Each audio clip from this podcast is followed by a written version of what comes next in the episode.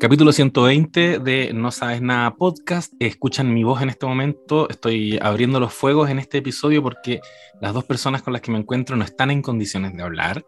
Están tomando agüitas, están bajando las revoluciones porque están arriba, pero es que así, en la cúspide del hype y la emoción por lo que acaba de ocurrir esta semana eh, específicamente el día viernes en la madrugada de Chile continental, que fue el estreno de Obi-Wan Kenobi, la serie cuyos episodios 1 y 2 vamos a estar comentando aquí, junto a mis amigues Claudia Cayo y Jorge Aranda Dart, eh, Dart Jam.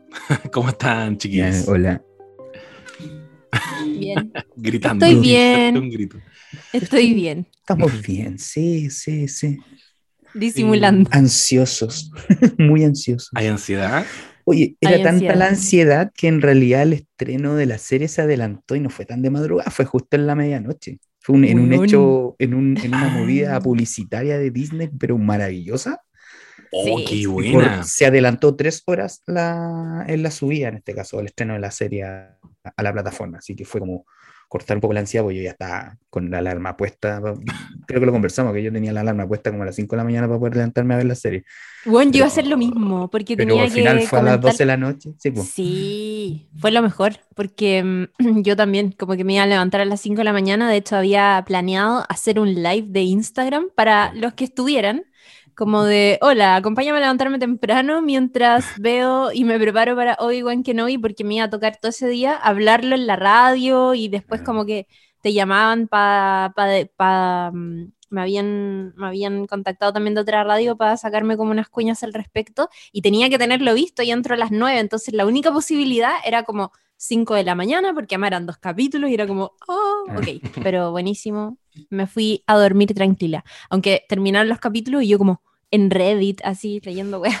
Oh, esa movida publicitaria fue como un premio para los que estaban ahí actualizando el, el Disney Plus. Fue el, el que está ahí, Sí. atenti, lo va a poder ver al toque. Sí, ¿Ustedes cómo se dieron cuenta de que lo habían adelantado? Yo Por por Twitter. Redes sociales. Twitter, Twitter, las cuentas oficiales de...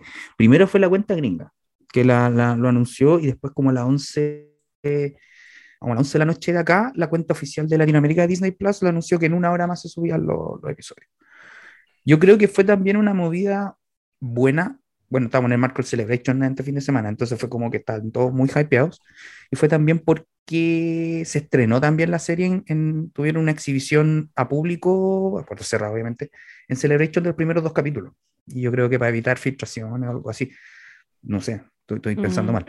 Eh, ¿Por qué? Porque ese mismo día también se filtró el teaser de la temporada 3 de Mandalorian y, el, y la canción de Obi-Wan, que también la tocó John Williams en vivo en, en un, en, una, en un panel cerrado también, que también se filtró, ¿cachai?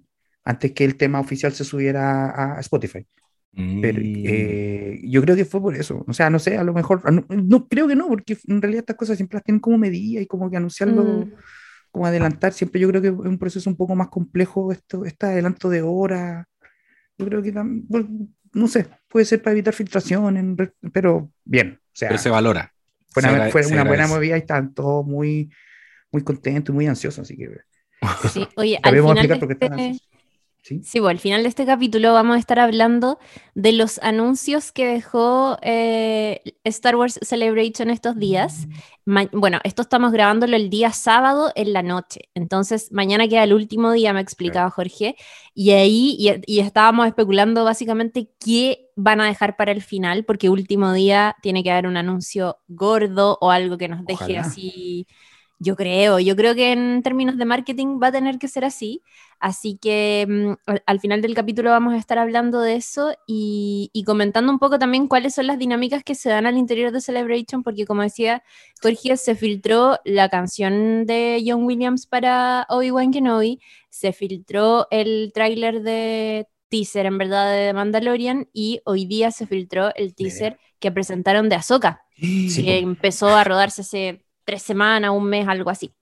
Así que bueno, hay varias cosas de lo que hablar, pero vamos a partir lógicamente por comentar los episodios 1 y 2. La idea es que vayamos hablando de las cosas que nos gustaron, pero que podamos hacer, explicar algunas cosas porque hay mucha gente que se está acercando a esta serie de televisión, tal vez sin haber visto las series animadas o sin leer los cómics o sin haber visto una película puntual. Claro, yo también, yo no, yo por ejemplo no, no, no tengo ningún conocimiento, ningún conocimiento, digo en primera persona de lo que son los cómics. Las cosas que sé son porque gente que sí se los ha leído me ha contado cosas, pero yo en lo personal no he tenido esa experiencia. Entonces, em, hay cosas que, que, yo sé que muchas personas están preguntando, como por ejemplo el tema de los inquisidores, y la idea es que podamos acercarnos a ese tipo de cosas. Así em, es. Así que bienvenidos. Bienvenidos a esto que va a ser el primero de, eh, vendrían siendo cinco episodios, ¿no? Cinco episodios dedicados a Obi-Wan Kenobi, la serie eh, Ito, por donde se le mire un evento realmente importante en la industria del entretenimiento. Fanáticos de Star Wars, fanáticos y fanáticas, vieron de nuevo a Iwan McGregor poniéndose el trajecito, agarrando, desenterrando el sable láser. Y me gustaría, amiga Claudia, que, como así lo venías adelantando, nos dieras un barniz de qué fue lo que pasó en estos dos primeros episodios. A ver, lo importante es hacer, yo creo, una sinopsis de lo que nos va a contar esta serie, que es básicamente hablar un poco sobre la sinopsis oficial con la que se ha presentado Obi-Wan Kenobi en la prensa y la sinopsis oficial que está como en medios de comunicación, en la misma plataforma, en fin.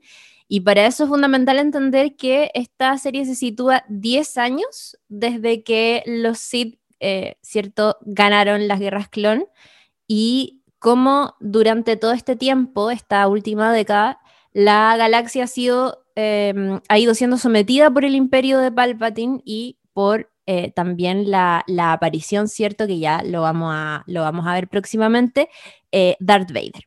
Y en ese contexto es que este maestro Jedi, Obi-Wan Kenobi, lo vemos en el autoexilio en este planeta en Tatooine, donde trabaja como uno más para sobrevivir y donde al mismo tiempo y cada ciertos días vigila de lejos a un pequeño Luke Skywalker.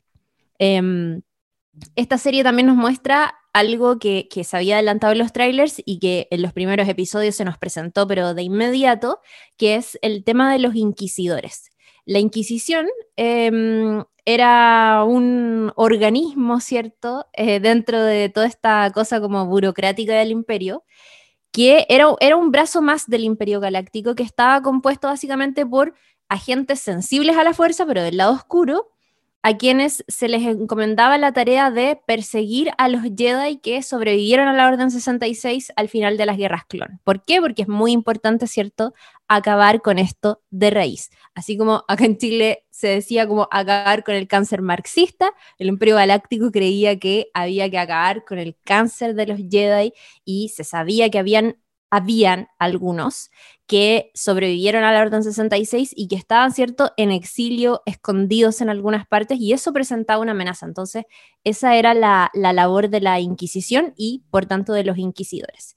Y acá, y como nota al pie de página, recordar un poco lo de la Orden 66, que de hecho lo, lo vemos al principio de Obi-Wan Kenobi, a mí me pareció una secuencia tan devastadora, ya lo, lo, vamos a comentar, pero, pero, pero, pero Obi-Wan Kenobi de hecho parte con, con eso, eh, ¿cierto? Con, con, con, la Orden 66 o como también se le conoce el protocolo, el protocolo Clon 66 como nombre más oficial, que era este plan, ¿cierto? Secreto de larga planeación, larga planeación, que identificaba a los Jedi como amenazas. ¿Y qué pasó? Que durante la República y las guerras clon, eh, ¿cierto? Los Jedi trabajaban de la mano con el ejército de clones, recordemos eso, lo vimos en, la película, lo vimos en la serie animada, pero llegado un punto, se activa este protocolo que hizo que estos clones identificaran como amenaza a los Jedi y por tanto se programaran para matarlos, para acabar con ellos. Y esta orden eh, fue programada a través de chips de control que estaban implantados en los cerebros de estos clones,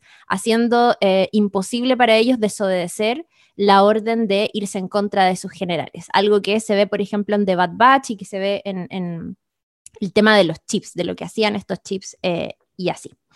Y em, bueno, es una serie limitada, como decía, o sea, no sé si lo dijimos o lo comentamos por fuera, pero es una serie limitada, van a ser seis episodios, ya vimos dos, todos dirigidos por Deborah Chow, quien eh, estuvo dirigiendo algunos episodios de Mandalorian y estuvo, eh, vi también ahí como su IMDB, dirigió otros capítulos, como por ejemplo...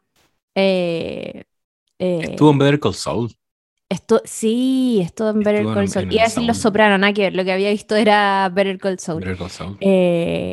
Y, otros. Así que bueno, vuelve y, me encanta verla súper presente, como en, las ruedas de prensa, en las entrevistas. Estuvo en la Celebration también.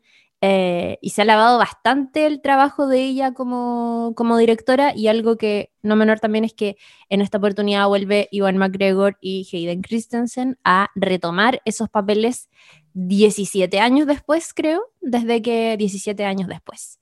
Bueno, vamos a hablar sobre todo eso, pero mm, eh, me gustaría empezar a, o sea, eh, escucharlos a ustedes también, a Jorge, que es nuestro invitado especial, alto, alto hincha de, esta historia. Barra, brava ya está. Un duro. Barra brava, totalmente. Un duro, un duro. Oye, bien, bien, buena, buena introducción. Buen aplauso. Bien, bien, bien. Gracias. Bien. Gracias. Muy, muy bien aceptada. Eh, claro, y también darle un, contexto más general de que por qué se quiere exterminar a los Jedi, que, que, básicamente también es una lucha milenaria que tienen los Sith contra los Jedi, que es una cuestión que va mucho más allá de, de, de este de este enfrentamiento, que este, este enfrentamiento es una, una, motita de polvo dentro de la larga historia que se, que se ha contado en, en, historias de Star Wars en distintas épocas del, del, del, tiempo. Estoy hablando de tiempo galáctico, no de tiempo terrenal, sino que miles de años de historia de Star Wars también, eh, este enfrentamiento. Entonces es como algo más que ocurre dentro de. Entonces, no es que algo, no es que a Palpatine se le haya ocurrido, de, no, es una, es una cuestión que viene de mucho antes. Em, interesante poder eh, retomar y la ansiedad, yo creo, por, este, por esta serie era por eh, las precuelas. Yo creo que era también por un reencuentro con las precuelas que fueron súper en su tiempo y hasta ahora le siguen dando duro eh, en algunas cosas puntuales, pero hay una generación que se crió con esas precuelas y que estaban ansiosos de verlas de nuevo. O sea, mm. me, tocó, me tocó personalmente con un sobrino grande que está en la universidad, que fue que se crió viendo las precuelas, se crió viendo Clone Wars, y ahora esperaba muy ansioso esto, o sea, quizás con más ganas que yo de, ver la serie. Estaba súper desesperado por verla, porque era también un, un, recuerdo y también era también un regreso a su propia infancia, a su propio, su propio momento de vida cuando vio las, las precuelas. Entonces, está muy bien. Eh, ¿Qué más contar? No sé, la serie, yo la esperaba también porque yo la sentí como un puente bien armado de lo que todos esperábamos que fueran las precuelas. Que fuera como, como qué pasó, más que conocer la vida de Anakin, era saber qué pasó antes o qué, qué ocurrió con los niños, con los gemelos, Obi-Wan, era como todo un, un rollo que había ahí que quedó como medio vacío. Y también, claro, todos esperábamos también el paso de Anakin a Vader, que en su tiempo yo lo conversaba que, antes, que mm, todos esperaban en ese tiempo que Anakin pasara al lado oscuro en el episodio 2, por ejemplo. Y el mm. episodio 3 fuera e, este, este ya en, el imperio ya consolidado, por decirlo de alguna forma, y que, que, los niños están ya están separados y todo eso. En su tiempo, estoy, estoy haciendo un recuerdo de lo que pensábamos ah, en, esa, en esa época. Pero claro, quedó en eso y qué rico verlo y qué rico poder eh, sentir ese mismo espíritu de ver algo que ya volver a visitar esta época de las precuelas. Entonces, para mí fue súper emocionante ver eso. Y también unido, y eso lo vamos a ir analizando, con otras series, con otras cosas que aparecieron en su tiempo, unirlo con Rebels, por ejemplo, o con Rock One también, tiene algunas cositas.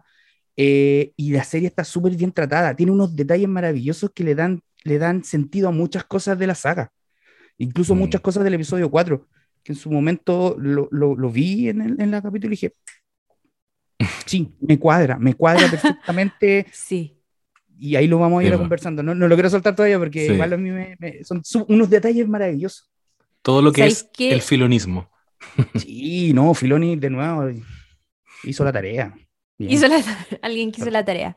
Eh, oye, no, nuevamente encuentro como, a ver, Lo que más me gusta de este tipo de eventos en lo personal es que, o sea, es la razón de por qué yo creo que también me gusta mucho como padecerlos así visceralmente, es porque se crea una cosa muy bacán en internet, que es como lo que no entendiste del episodio, no importa, te lo va a explicar un hilo de Twitter, te lo va a explicar un canal de YouTube, eh, y al mismo tiempo ocurre esto tan, tan hermoso como de hacer un meme que como que compartes risa con un montón de gente alrededor del mundo y como que, no sé, siento que es, lo bacán de seguir historias como Star Wars o como Harry Potter o como Game of Thrones, ¿cierto? que, que, que, te logran conectar con un montón de, de, personas. Y algo que me, a mí en lo personal me emocionaba muchísimo y me hacía tener muchas expectativas, pero mucho nervio también. Eh, era el regreso de Ivan McGregor y el regreso de Hayden Christensen, porque como decía Jorge, en su momento eh, todas esas precuelas fueron, fueron miradas en menos por la crítica y por, también por los fanáticos. Eh, por ahí, no, no, no, sé si vieron, pero mm, hace dos semanas o algo así, eh, Vanity Fair hizo esta edición, ¿cierto? Con la portada de, de, de, Star Wars, donde fotografiaron a Rosario Dawson, que, que, que nació Ahsoka y que se viene la serie, estaba Pedro Pascal también como The Mandalorian, estaba Diego Luna como eh, Cassian Andor, y estaba también eh, Ivan McGregor eh, como Obi-Wan y Hayden Christensen. y, y, bueno, era un reportaje bien largo donde Ivan McGregor decía que, que en el fondo con la amenaza fantasma hubo críticas así horribles y que y él dice, fue difícil tomar esta decisión de volver porque mm, es un evento súper grande y fue muy difícil, y lo dice así, fue difícil, bastante difícil para todos nosotros lidiar con eso, sabiendo que tienes un par de películas más que hacer. En el fondo, cuando ya recibieron las críticas negativas de, la amenaza fantasma, era como, qué horrible que, estoy comprometido para hacer dos más y que no sé cómo van a resultar. Eh, y él dice también que en algún momento, o sea, el, reportaje consigna también que cuando terminó eh, toda esta etapa, él se sintió aliviado de dejar un poco atrás esta franquicia.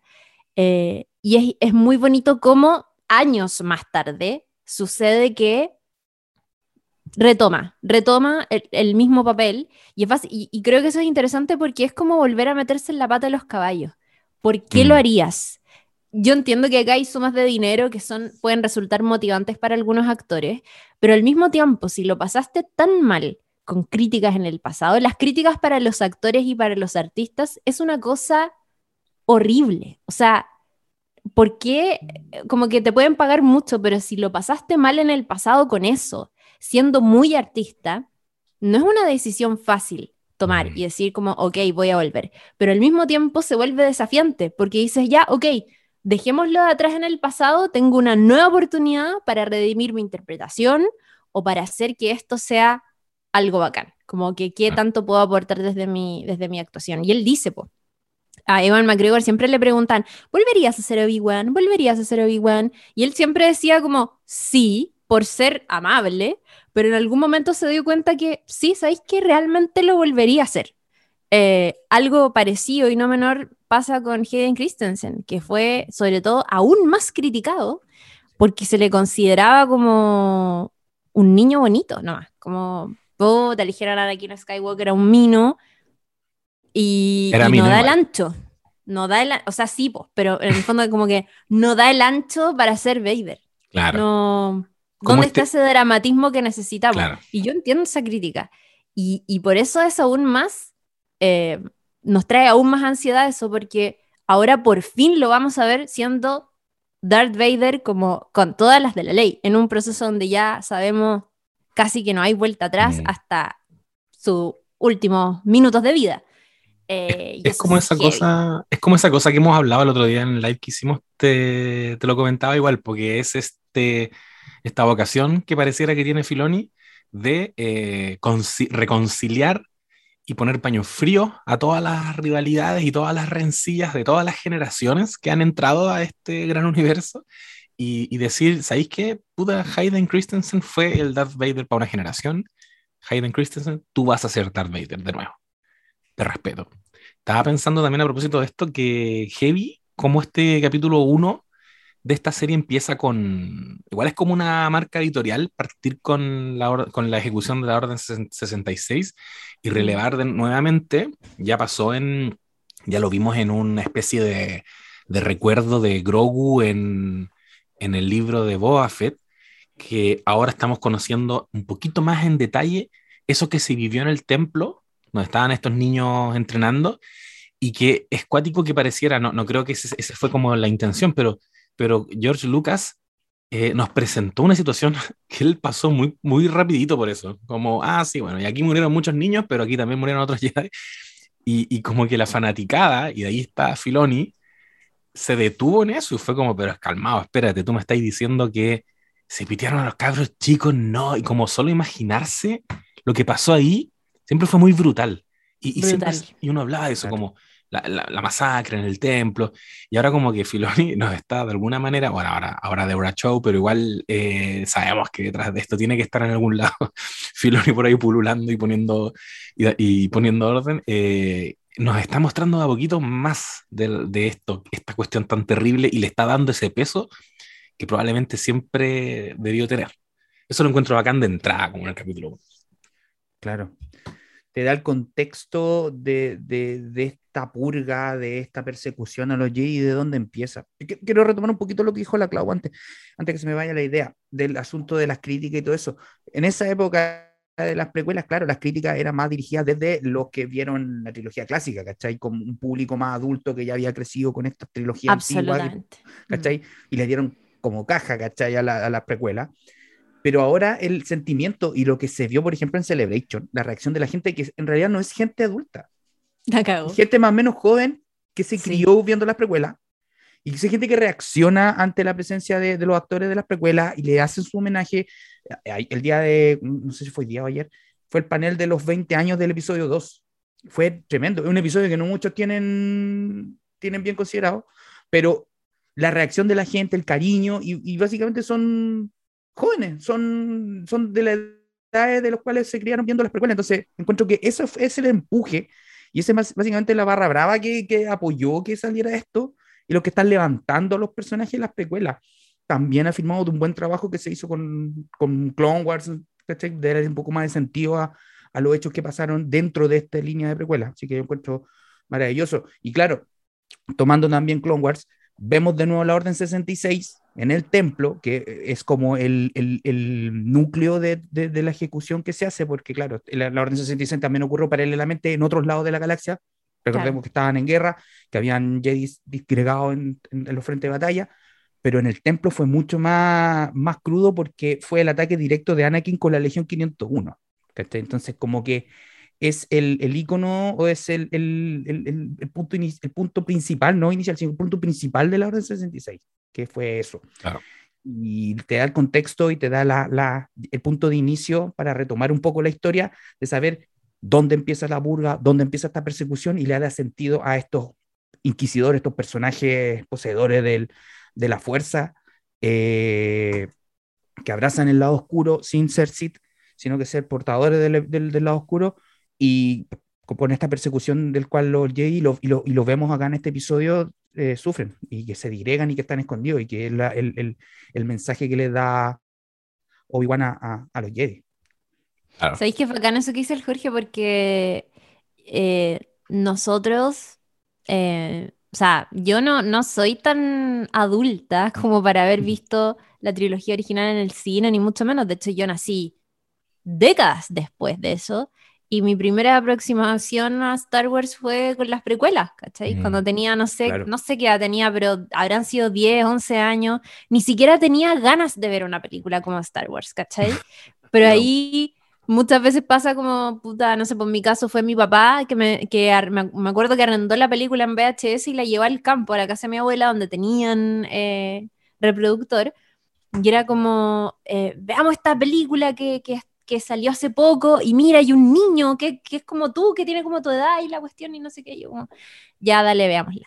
Eh, Sí, y era apasionante. Y la segunda me acuerdo que la fui a ver al cine, estaba como en sexto parece, me acuerdo perfecto que la fui a ver al Cine Plaza de Talca, eh, y obviamente estaba súper como enamorada de Ana, y Hayden Christensen era como lo máximo y todo. Y lógicamente que mi aproximación o, o mi, mi conexión con esas películas es muy diferente a la generación que vio la trilogía original y que encontró que esto era demasiada burocracia galáctica, demasiada, como, no, no estuvo, no, actores malos, ¿caché? Como, estoy, no, es que yo lo piense, pero son opiniones que he escuchado. Um, y los eh, midi-clinarios. el yar yar. los midi A mí me gusta claro. los midi y, y, pasa, y pasa esto de, de, como, sí, pues efectivamente tú miráis la convención y la gente que se está emocionando es gente que eh, no es tan adulta, ¿cachai? Gente mucho más joven. Y mm, por ahí en este mismo eh, reportaje de Vanity Fair eh, hablaban sobre cómo estos proyectos son de larga, de larga data, en el fondo, entre que fichan, entre que tienen las conversaciones con los actores y les dicen, los convencen de retomar un papel o de entrar a toda esta historia, pasan años hasta que nosotros lo sabemos. O sea, acá hay secretos que ellos tienen que guardar durante mucho tiempo. Eh, Iván McGregor decía, loco, tú como, cuando tenía ansiedad por, por, no poder contarlo y cuando por fin lo pude decir o confirmar fue como un alivio, ¿cachai? Y por ahí Caitlin Kennedy también decía, miren, ahora nosotros dentro de las lecciones que aprendimos eh, con, con, con las últimas películas es que, claro, con las últimas películas es que hay que pensar en proyectos no de un año para otro, sino que tienen que trabajarse con calma, revisar guiones, sacar cosas una y otra vez y, comprometer a los actores para que estén por lo menos cuatro años metidos en este proyecto y, siguiendo directrices de mantener cosas en secreto, eh, en fin. Ese reportaje también cuenta el momento, eh, cachen, esto, otoño del 2019 Mm. Eh, cuando hace caleta, o sea, 2019 para nosotros es como antes del estallido social. Como terminando Game of Thrones. Sí, básicamente. Fue ese año, ¿no? El año que salió, el año que terminó, o sea, Avengers Endgame, eh, Game of Thrones, ya, ese año, en esa época, estaba Deborah Chow eh, en la casa de Hayden Christensen. Imagínense, Deborah Chow en ese entonces, ya, liderando el proyecto, eh, pidiéndole que volviera como Darth Vader. Podrían haber puesto a otro actor, si seamos sinceros, como Darth Vader tiene algo en la cara, o sea, podría ser ah. cualquier persona. Cosa que hicieron en, Rogue One, pusieron a otro actor debajo del traje de Vader, no pusieron a Hayden. Exacto. Exacto. Y acá era como, voy a ir a convencerlo de esto es una nueva dimensión de un personaje que en algún momento interpretaste y esta es una muy buena oportunidad para ti como actor de replantear la forma en que toda esta fanaticada ve eh, a tu personaje. Claro. ¿Lo mm. tomas o no lo tomas? Pero acá lo, cuento porque por la manera en que se plantea al interior de, toda la historia, pero además pensando como en, los tiempos que se están manejando. Otoño 2019, dice el reportaje. Esto fue hace caleta, caleta. Mucho. Sí, yo, yo, me estaba acordando que cuando yo vi eh, La amenaza fantasma eh, fue porque no pudimos entrar a Rugrats en París. Así entré hasta, a Star Wars, entré de rebote, porque íbamos con mi familia a ver Rugrats. Era como, pucha, pero está esta otra, con esa, esa niña media pálida con los moñitos a los lados. Ya, ya veamos, veamos qué onda. Y ahí fue como, oh, que está bueno esto. Y de ahí eh, fue también un segundo, me está avisando que nos queda. Bueno, y de ahí, eh, y de ahí ponerme a ver las Star Wars antiguas, Y, y, esperar que un día las vieron en la tele y grabarlas en VHS. O sea, fue un, fue un viaje. algo le está pasando a nuestro compañero acá. No, es que estoy leyendo noticias de última hora. ¿Qué pasó? no. Apareció, no, de última hora, creo que ustedes no lo saben.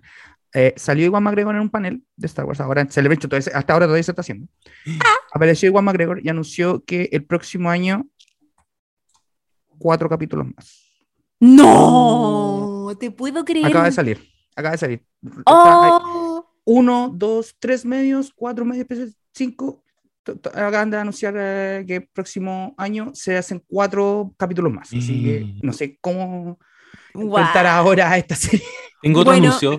Parece Tengo que otro no anuncio. hacer. Próximo año no sabes nada podcast. Va a estar comentándolo también. Se confirma, Ya- sellado. Me, me ficharon. Con este mismo panel. Sí, eso acaba de salir fresquito, viene saliendo del horno, viene No. calientito, muy calientito la noticia, así que eso. Qué Romana, grande. dice, no, mm, eso. Bueno, seguramente ese anuncio está planeado hace dos años. Qué rabia. O sea, no, no, qué rabia. Sí, sí, sí, claramente. Claramente. Oye, bueno, empecemos a hablar entonces Dale, sobre, mm, sobre eh, Obi-Wan Kenobi en esta serie y, y, bueno, más conocido como el viejo sabroso, que lo vemos en Tatooine, ¿cierto? Muy solitario, mucho mayor. Me gustaría saber qué les pareció la, el- el- la personificación de este Obi-Wan mucho más adulto, eh, que debe acercarse al Obi-Wan que vimos en eh, Una Nueva Esperanza, de alguna u otra manera, porque estamos caminando hacia esa época, de a poco, pero estamos caminando hacia esa época. Y, em, y, no sé, pues cuéntenme, cuéntenme qué les pareció eh, esta situación terrible en la que está. A mí me, me pareció que está muy bien abordado como el tema de, de... Está viviendo un duelo, él. Sí. Un duelo que ha durado y que se nota que ha durado 10 años, porque recordemos la serie parte cuando él todavía no sabe que Anakin Skywalker está vivo. Acá todavía estamos viendo a un Obi-Wan Kenobi que cree que perdió y que no pudo salvar a su, y esto me parece muy interesante de la relación entre ambos personajes, a su amigo, pero también de alguna u otra manera a una especie de hijo, a una especie de pupilo, em, eran hermanos, pero también hermano. tenían una, una relación un poco más asimétrica.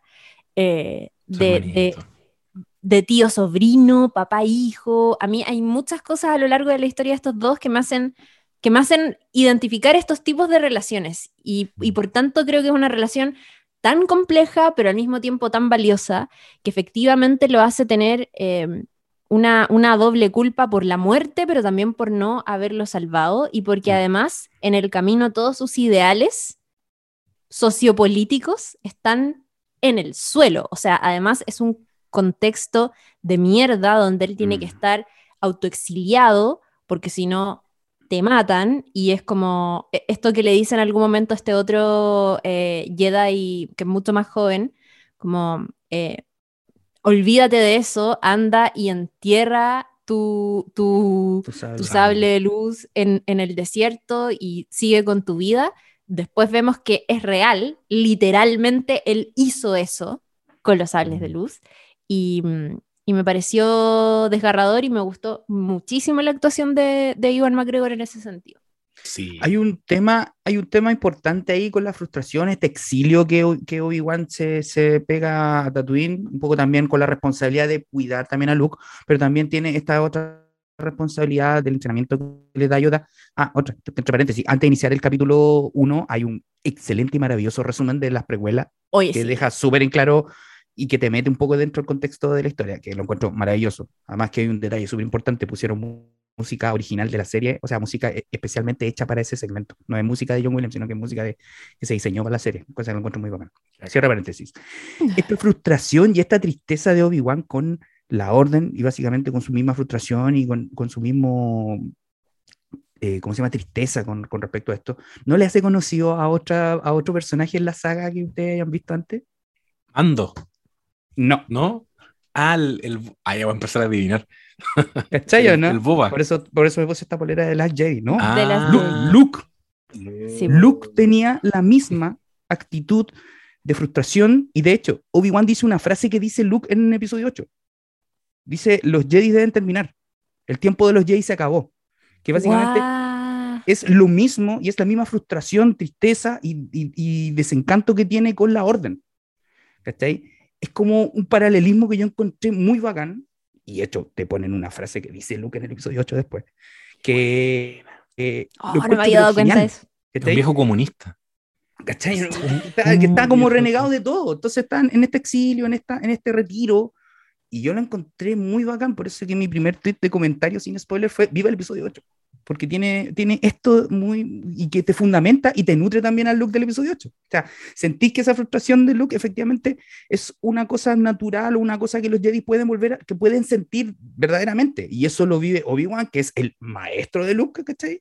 que es como uno de los principales Jedi, entonces yo lo encontré maravilloso. Y Tenés toda la razón. Súper bien. Y claro, en este retiro que tiene Obi-Wan Kenobi, también tiene la responsabilidad de vigilar, de cuidar a Luke a la distancia, ya que Luke está viviendo con sus tíos, estos tíos que nosotros conocimos ya en el episodio 2, o sea, son tíos que no son, no son outsiders de la familia, sino que son parte de la familia, ¿ya?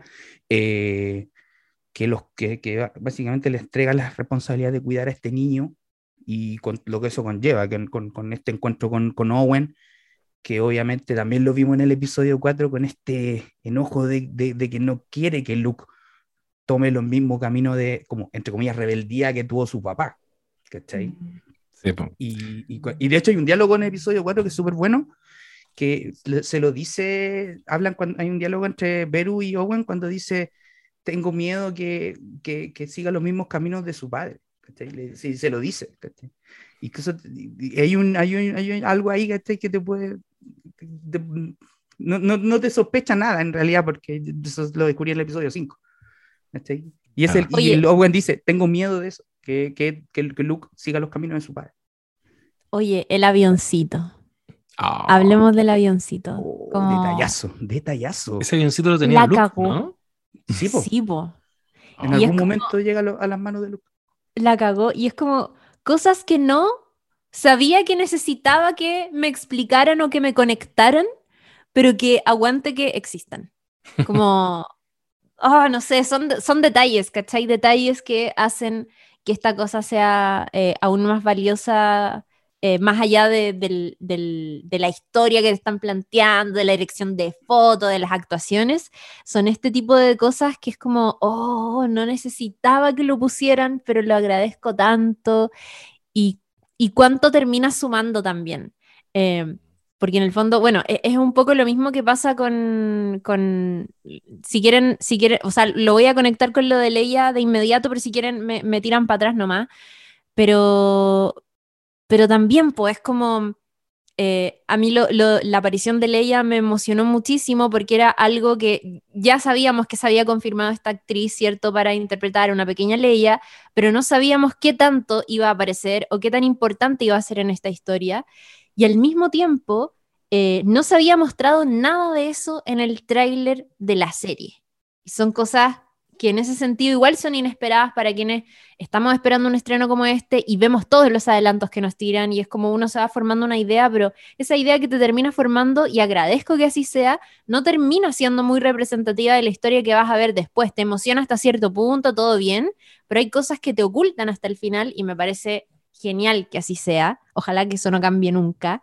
Em, pero, pero también es como te resignifican toda una historia, porque acá, por ejemplo, te, te muestran cómo y en qué contexto Leia conoció a Obi-Wan Kenobi. ¿Cuánto tiempo atrás fue eso? Y, y por cierto, se, se releva también, eh, me parece, como eh, a, a ella misma, como, como personaje, ¿cierto? Porque Tengo, tengo que cortar porque se nos va a cagar. Estamos como a segundos. ya. Cierro. ok. Retoma, Comerciales. re- recuerda lo que Dale, estabas diciendo, dale. por favor. No lo sueltes, no lo Comerciales. sueltes, no lo sueltes. Y ya volvemos. I hope you love episode three, and then four, and five, and six, and uh, seven, and eight, and nine, and ten. Woo! ¡Guau! ¡Qué buena! Ahí lo dijo. La raja. Pero que tienen sentido el espectáculo los gringos. Que la saben hacer. No, no, y la gente, no, yo creo que la gente de Star Wars está súper bien.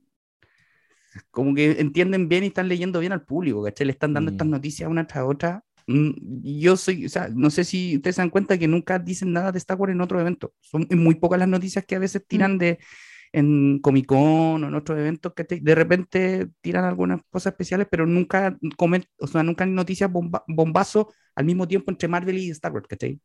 Claro. Sí, es Entonces verdad. leen bien eso, los separan súper bien. Entonces, claro, tienen este evento Celebration que ahí tiran todo, pa, pa, pa, puro Star Wars. Chu, chu, chu, chu. Palo, yo qué ganas de ir alguna vez. Pero Texas, próximo año entonces. Ajustar la Dicen, platita. o sea, antes de esto, de esto que dijo Macron, anunció antes y dijo San Antonio, Texas. Pucha, yo quería. No, me, me cagan los planes porque yo voy a.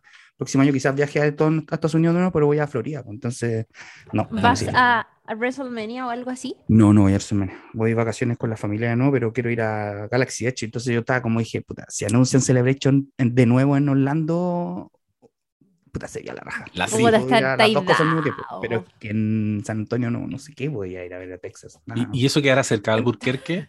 A los republicanos. no tengo ni idea. Como ¿De para ir a conocer, de Estados Unidos Eh, soy- no, para no. conocer la casa de Walter White, ir a la Star Wars Celebration. Oye, ¿esa casa está arrendada? ¿O como que vive alguien ahí? ¿O es museo de Breaking Bad? No, no, yo sé que mucho tiempo al menos vivió alguien, una persona que estaba chata de que le tiraran las pizzas en el techo. Eso es una, es una realidad, de que la De gente más. pasara y le tiraba pizzas. Pero no sé si después de eso, la, de más que la puede haber vendido esa persona. De más. Albuquerque está en Nuevo México y está al lado de Texas, pero así como al lado de un... A ver, espérate, a San Antonio, ¿cuánto es? Así como Valdivia está al lado del paraíso. Son- te digo al tiro cuántos kilómetros son. Puta, está en millas. Ya, sí, te, te, te voy a sacar millas por kilómetro.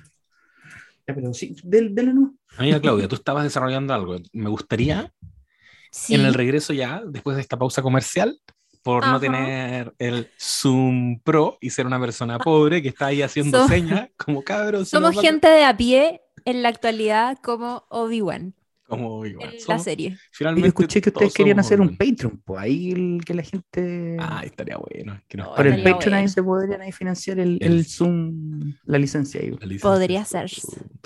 Eh, ahora sí, amiga, por favor. Dale.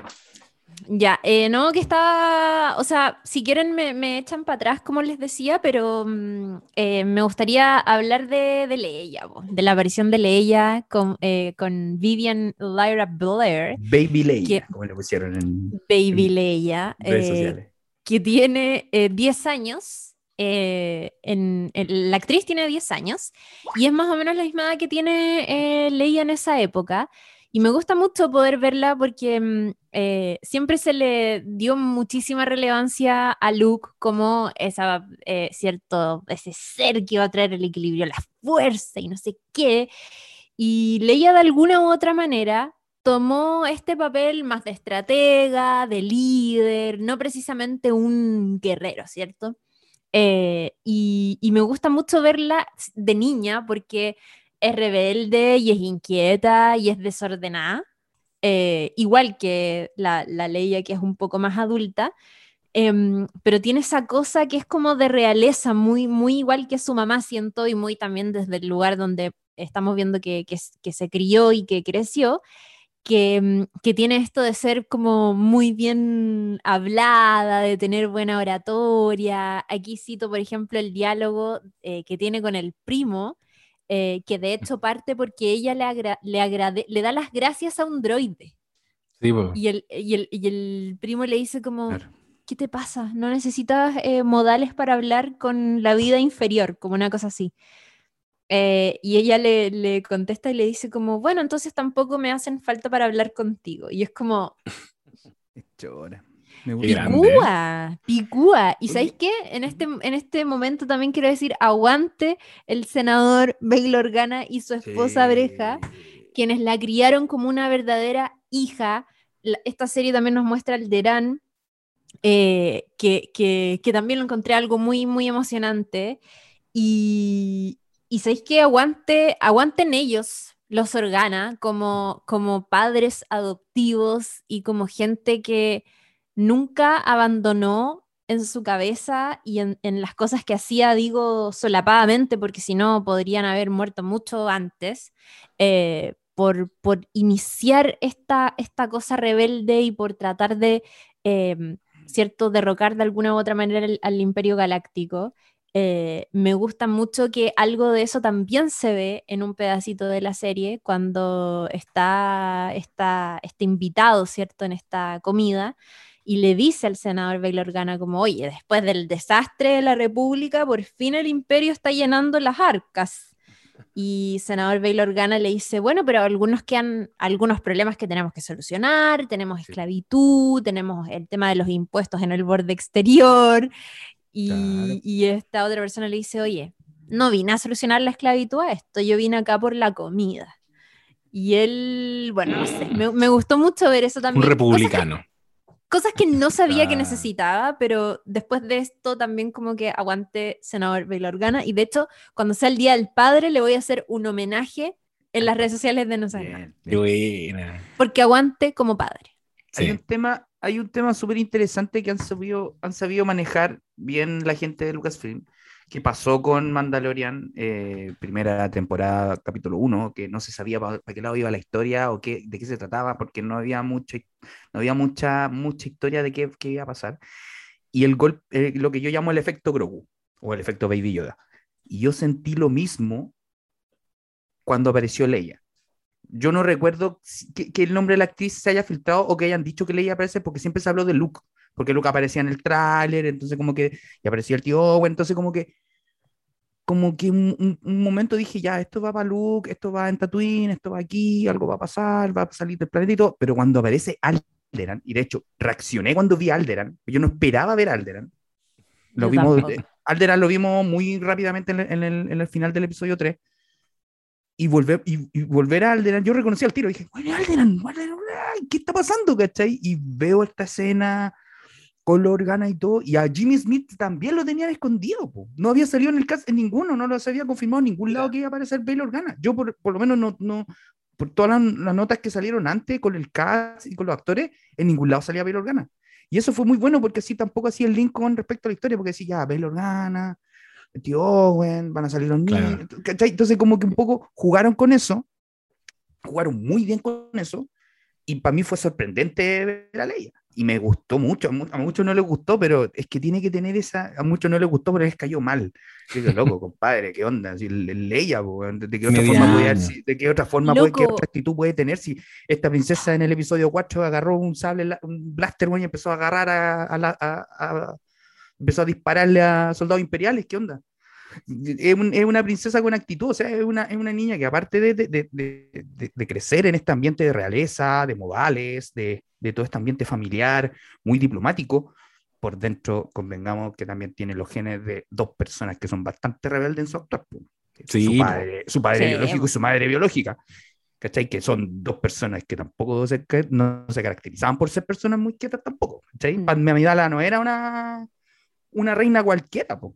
Mm. Lo, que, lo dejó claro en el episodio 1, ¿cachai? Puso a su señuelo como reina y ella partió con Qui-Gon Jinn a, a, Tatooine de- y nadie supo que era ella misma, ¿cachai? Entonces, era una- era- son dos personas, o sea, sus padres son dos personas de decisiones muy, muy aguerridas y personas muy inquietas. Y claro, obviamente la cabra chica va a salir con los genes, obviamente igual, o sea, ¿qué esperaba? Que- Va a, sal- va a salir zarpadita. Alguien, de hecho, por Twitter me, me comentó, Rodrigo Salvo, me puso, eh, aquí viendo el segundo capítulo de Obi-Wan, el uno lo encontré débil y la niña irritante. Jo, jo, jo, jo, jo. Sí, Y me dio sí. risa, pero Y al mismo tiempo Solo, es como, ¿cómo esperas que sea una pequeña ley?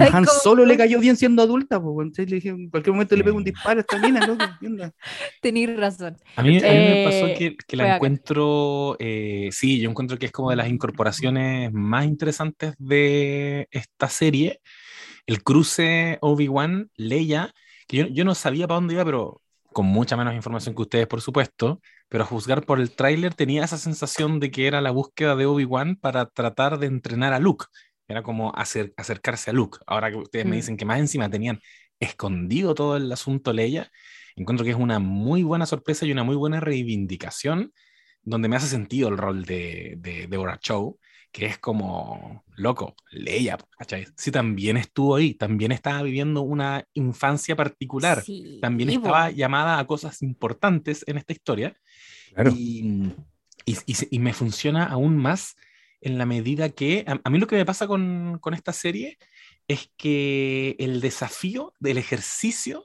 de hacer una precuela es una cuestión que eh, es una precuela, es una secuela, por supuesto, pero precuela en la medida de que ya sabemos cómo termina, ya, ya conocimos al Obi-Wan viejo, ya sabemos cómo va, va- va a terminar esa historia, ya sabemos qué va a pasar con Luke, ya sabemos hacia dónde va todo esto.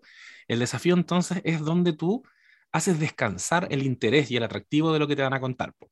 Es súper in- eh, inevitable en este minuto acordarse de Better Call Saul, que es una serie que acaba de terminar su primera mitad de la última temporada, porque yo creo que, y, y Deborah Chow viene de ahí, o al menos trabajó ahí, eh, porque, porque es una serie que entendió que tú tienes que construirle un, un micro universo, fortalecerlo mucho para que puedas ver y interesarte realmente en esta serie, sabiendo que los grandes protagonistas ya sabemos cómo van a terminar, ya sabemos qué va a pasar con Saul Goodman, conocemos todo, todo su viaje, entonces eh, llegamos a un punto en Better Call Saul en que estamos con, ponte tú, voy a tirar nombres, quienes ven la serie van a cachar, Kim y Nacho, que son eh, tremendos, queridísimos, pero nunca los vimos en Breaking Bad. ¿Cachai? Entonces ahí se le presenta un desafío súper interesante a, a Deborah Chow y ahí es donde yo creo que eh, esta, este estado psicológico y mental en el que está Obi-Wan Kenobi también era súper importante, porque Mm. necesitamos que él también cambie en esta serie, ¿cachai? Porque, o si no, es como un, no sé, habría sido fome, ponte tú, ver a un Obi-Wan idéntico al, al, no sé, al Alec Guinness, ¿cachai? O, o que ya está en el Mm. mismo mood, porque yo siento que ese, ese Obi-Wan, Una Nueva Esperanza, uno, no es un Obi-Wan que buscara a Luke, por ejemplo, como lo hemos visto ahora. Y dos, no era un Obi-Wan que no quisiera vivir una aventura. Si igual llegó Luke y, rápidamente se incorporó y, lo, ayudó, y lo asistió y se hizo parte de lo que le estaban pidiendo. Versus este Obi-Wan, que también recibe el llamado del héroe, que es, loco, te necesitamos, secuestraron a nuestra hija, y él no quiere. O sea, directamente le están diciendo, secuestraron a nuestra cabra chica y él no quiere. Entonces, este- esta como desconexión que él tiene con la fuerza, eh, como punto de partida, lo encuentro súper interesante y súper posible de desarrollar en estos seis episodios para entender el viaje psicológico que va a tener él en, medio de la situación en la que está también. po. Yo, por ejemplo, no había cachado que él no sabía que Anakin estaba vivo. Y cuando se sorprende, fue Sí, como, oh, qué heavy. Qué bien actúa esa parte, loco. Sí, Oh, la sí. notición, notición, loco. Anakin es Darth Vader, ahí está, ahí, vivo. O sea, ojo, ojo, ojo. O sea, Obi-Wan siempre supo que Anakin era Darth Vader. Claro, que era lo que no sabía que estaba vivo. Que ¿Cachai? estaba vivo. Claro. Sí, po, Lo que no sabía era que estaba vivo y fue. Y Esto, claro, y eso se da cuenta que lo anda buscando y que en realidad. Y ahí queda como un poco claro que Reba a lo mejor, no sé, estoy suponiendo, tiene instrucciones especiales directas de Vader de perseguir a Kenobi. Porque Anakin de alguna forma sabe que está vivo. ¿cachai? Y creo que va para allá la micro, pero ahí eh, no nos vamos a adelantar al final del segundo, pero bueno. pero No, iba, iba pero, a a decir, ver, eh, eh, es, pero esa parte es fuerte porque todos, o sea, yo, yo sabía que en algún momento Kenobi tenía que enterarse que estaba vivo Anakin. Y es lo que, lo que hablamos al principio. Su hermano, su partner, su, su discípulo, ¿cachai? Que se siente culpable por este fracaso de, de que haya muerto, ¿cachai? Y que haya muerto de la peor forma posible porque fue pasando al lado oscuro, convirtiéndose en un Sith. Entonces, e- e- eso, y ya- imagínate si ya venía frustrado, imagínate ahora. ¿Cachai? Si ya venía, si ya venía mal que no que ya venía con esta pena y con toda esta carga emocional encima en el desierto de Tatooine, imagínate ahora cómo está. Como mejor hubiera, hubiera muerto Mm. mejor. Eso, yo Está creo que, yo creo, yo creo que, yo creo que eso es lo que, lo que piensa que no, y, o sea, me entiendo Sí, el personaje. Yo creo que hubiese estado mucho mejor si hubiese estado muerto y listo, pero ahora se da cuenta que está vivo y que a lo mejor lo está cazando a él directamente y loco. Eso es lo que se viene ya y, y es súper Mm. fuerte esa parte. es un quiebre, esto es, va, va a ser un quiebre biográfico importante en la vida de Obi-Wan Kenobi, porque todo ese duelo que lleva viviendo una década no era tal. Claro, no era tal, po. No era tal, no era tal. O sea, imagínate realmente estar en, en una, en, en un estado depresivo, psicológico muy fuerte durante 10 años para que de pronto te digan, no, esa razón por la que tú estás así, no es tan así. Acá te voy a entregar otro detalle, esa persona está viva. Y es como, no, ya, chao. Encontré muy bien actuada esa parte. em, y lo que decía el José, pues, que, que Leia, puta, igual tuvo, igual tuvo una niñez, pues, que no nos han mostrado, Sí, po. ¿cachai? Eh, ella también corrió peligro cuando era chica y es, y es interesante y es muy lindo darnos cuenta que Obi-Wan sí se preocupó de ella al punto de aceptar esta misión contemplando todos los riesgos que conllevaban para él. A regañadientes y, y- y en algún momento, no sé si se acuerdan, pero eh, Bail Organa le dice como, te necesitamos, y él le dice, no, no, no puedo, además tengo que vigilar al niño. Y le dice, no me vengáis con ese cuento a mí. Esa no es la razón por la que no quieres esa no es la- claro. y, y bueno, eh, es muy bonito además verlos en una aventura juntos eh, y este diálogo que, que tienen minutos antes de que, de que llegue cierto, eh, esta, eh, ¿cómo se llama? ¿Reba? ¿Reba? ¿Raba? Reba, No sé. la, Reba, Le, le digo como la esposa de, la del gallo de, de Succession. ¿Viste que se llama Raba? Ah, Raba. ¿verdad? Reba. Oye, Em, ah, Y, y cuando tienen esta conversación, y, porque ella va y lo increpa, po, y le dice, mira, ¿sabes qué? Desde que te conozco, esta niña le dice, mira, ¿sabes qué? Desde que te conozco me han perseguido y ahora hay, eh, tenemos a estas personas como inquisidores persiguiéndonos, si nos ofrecen ayuda, yo encuentro que deberíamos aceptarla.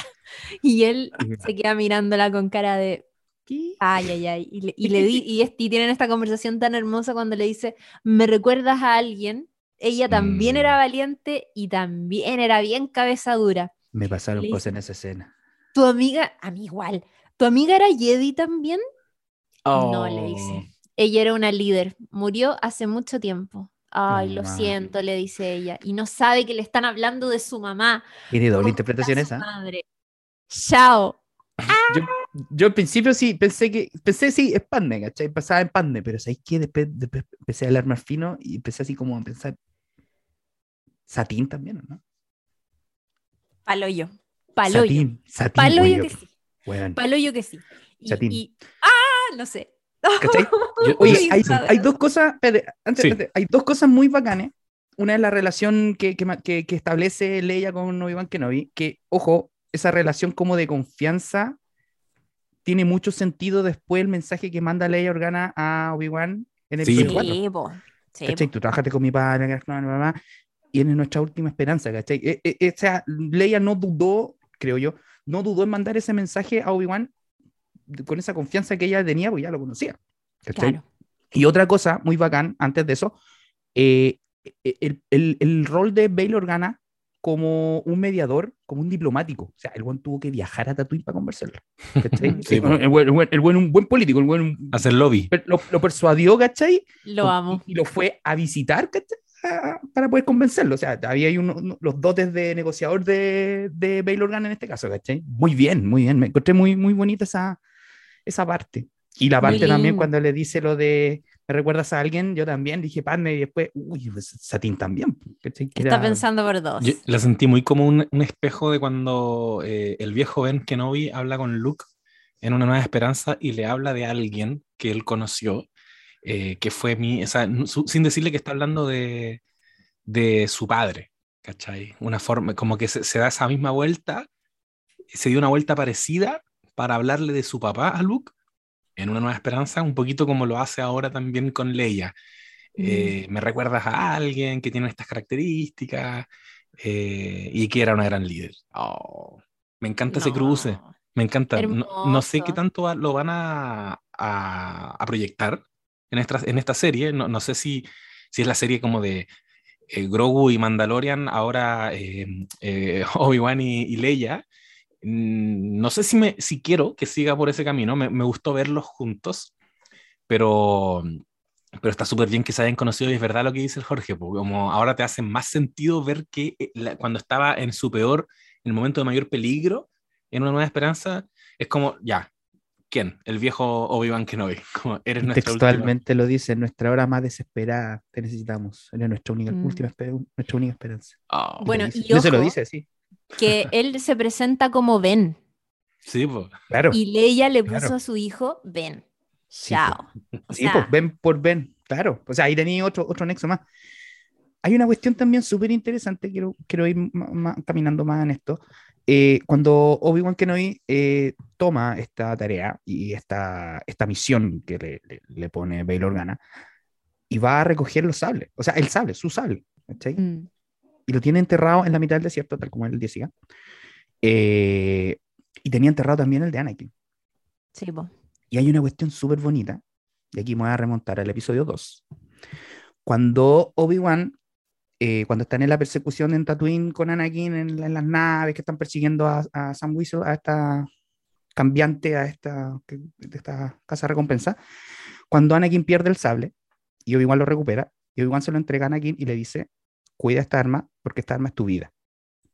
Y cuando me di cuenta de eso, cuando veo los sables enterrados, es porque de verdad el weón estaba frustrado. O sea, enterró los sables, que básicamente es la vida de un Jedi.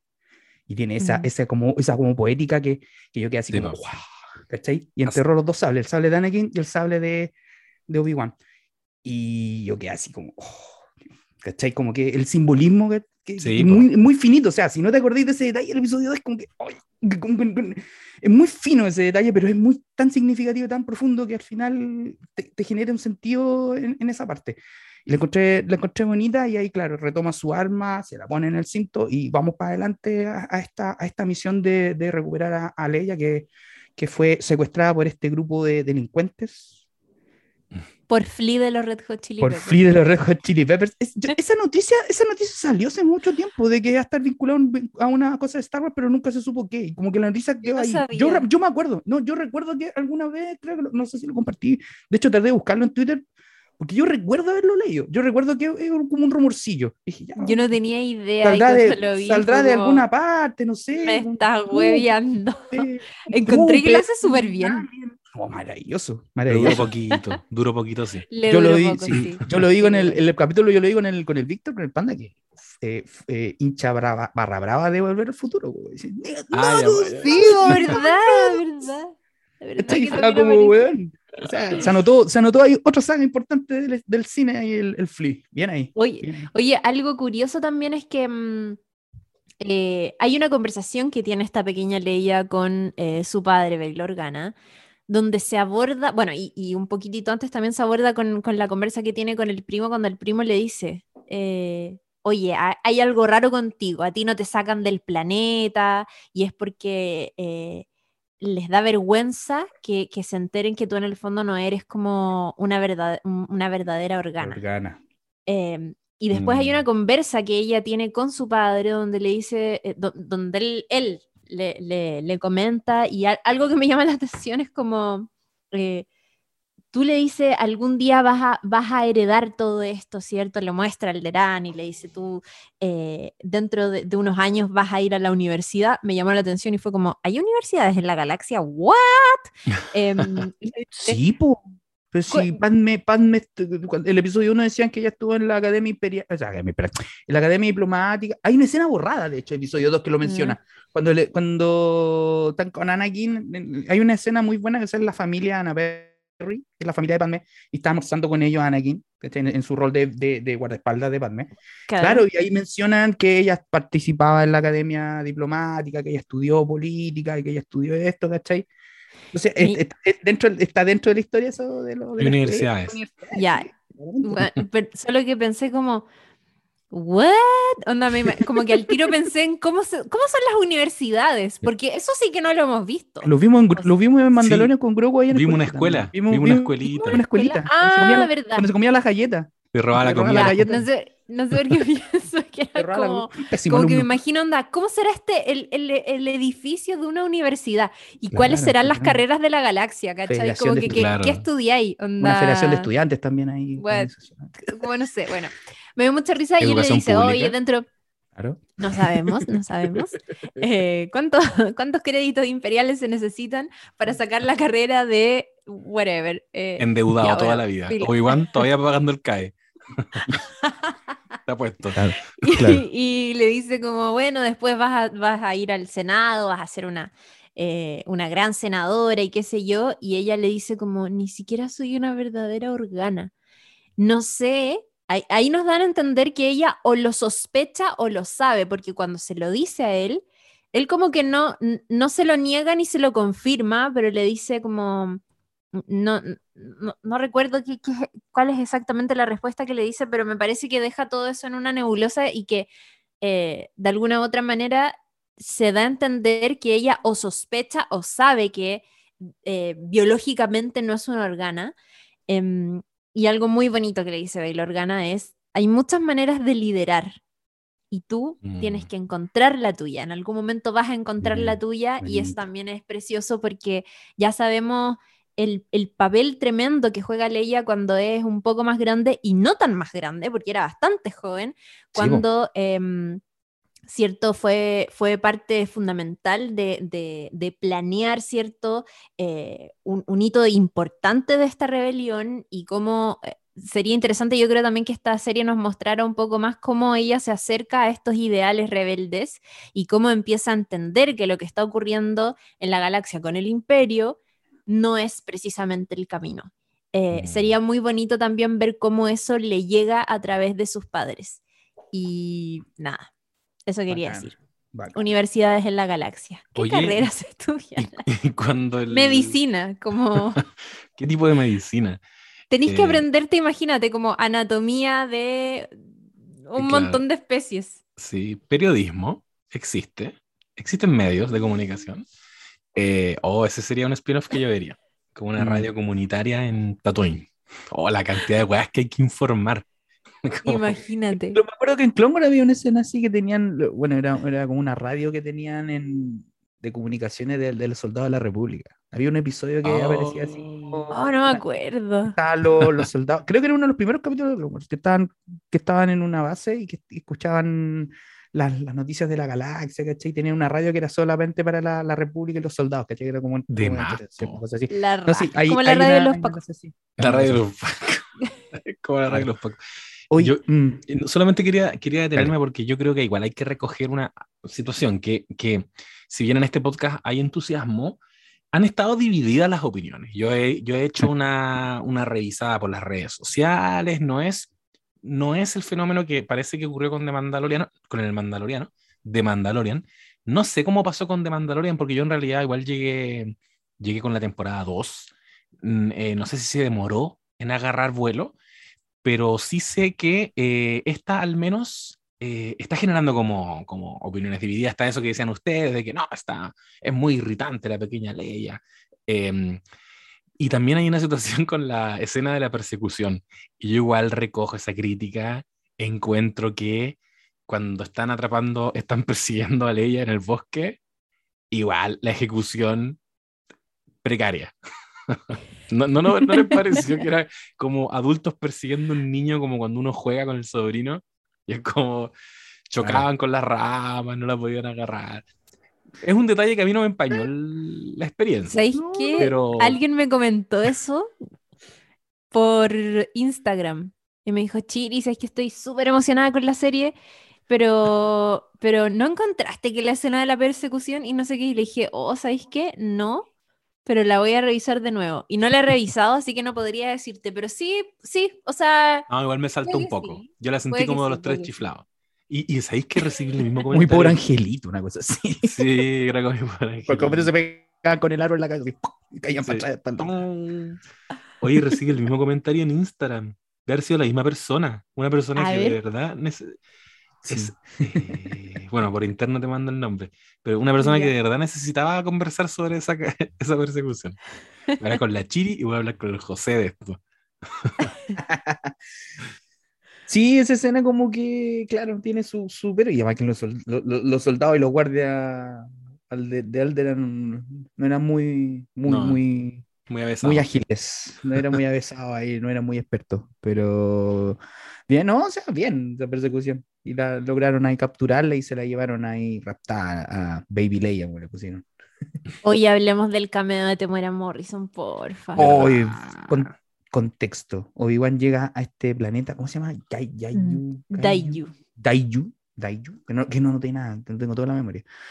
A este planeta Daiju que eh, rastreando la nave donde está- habían secuestrado a, a- Leia, llega a este planeta y claro, se encuentra con un veterano soldado de la guerra clone, y en este caso resulta ser un soldado de la 501, porque tiene azul, tiene la, la pechera azul, ¿cachai? Muy propia de esta legión. Y era Temuera Morrison haciendo un cameo maravilloso. Yo creo que yo creo que ha sido fuerte para Obi-Wan Kenobi haberse encontrado con un clon, porque básicamente Mm. fueron ellos los que atacaron. Y, y la última vez, no sé si se ha encontrado con otro clon dentro de los 10 años, pero el último clon que le vio la cara fue Cody cuando le entregó el sable y después, se- y después le dispara. ¿cachai? Entonces, como que no tiene mucha, muchos buenos recuerdos de ese rostro.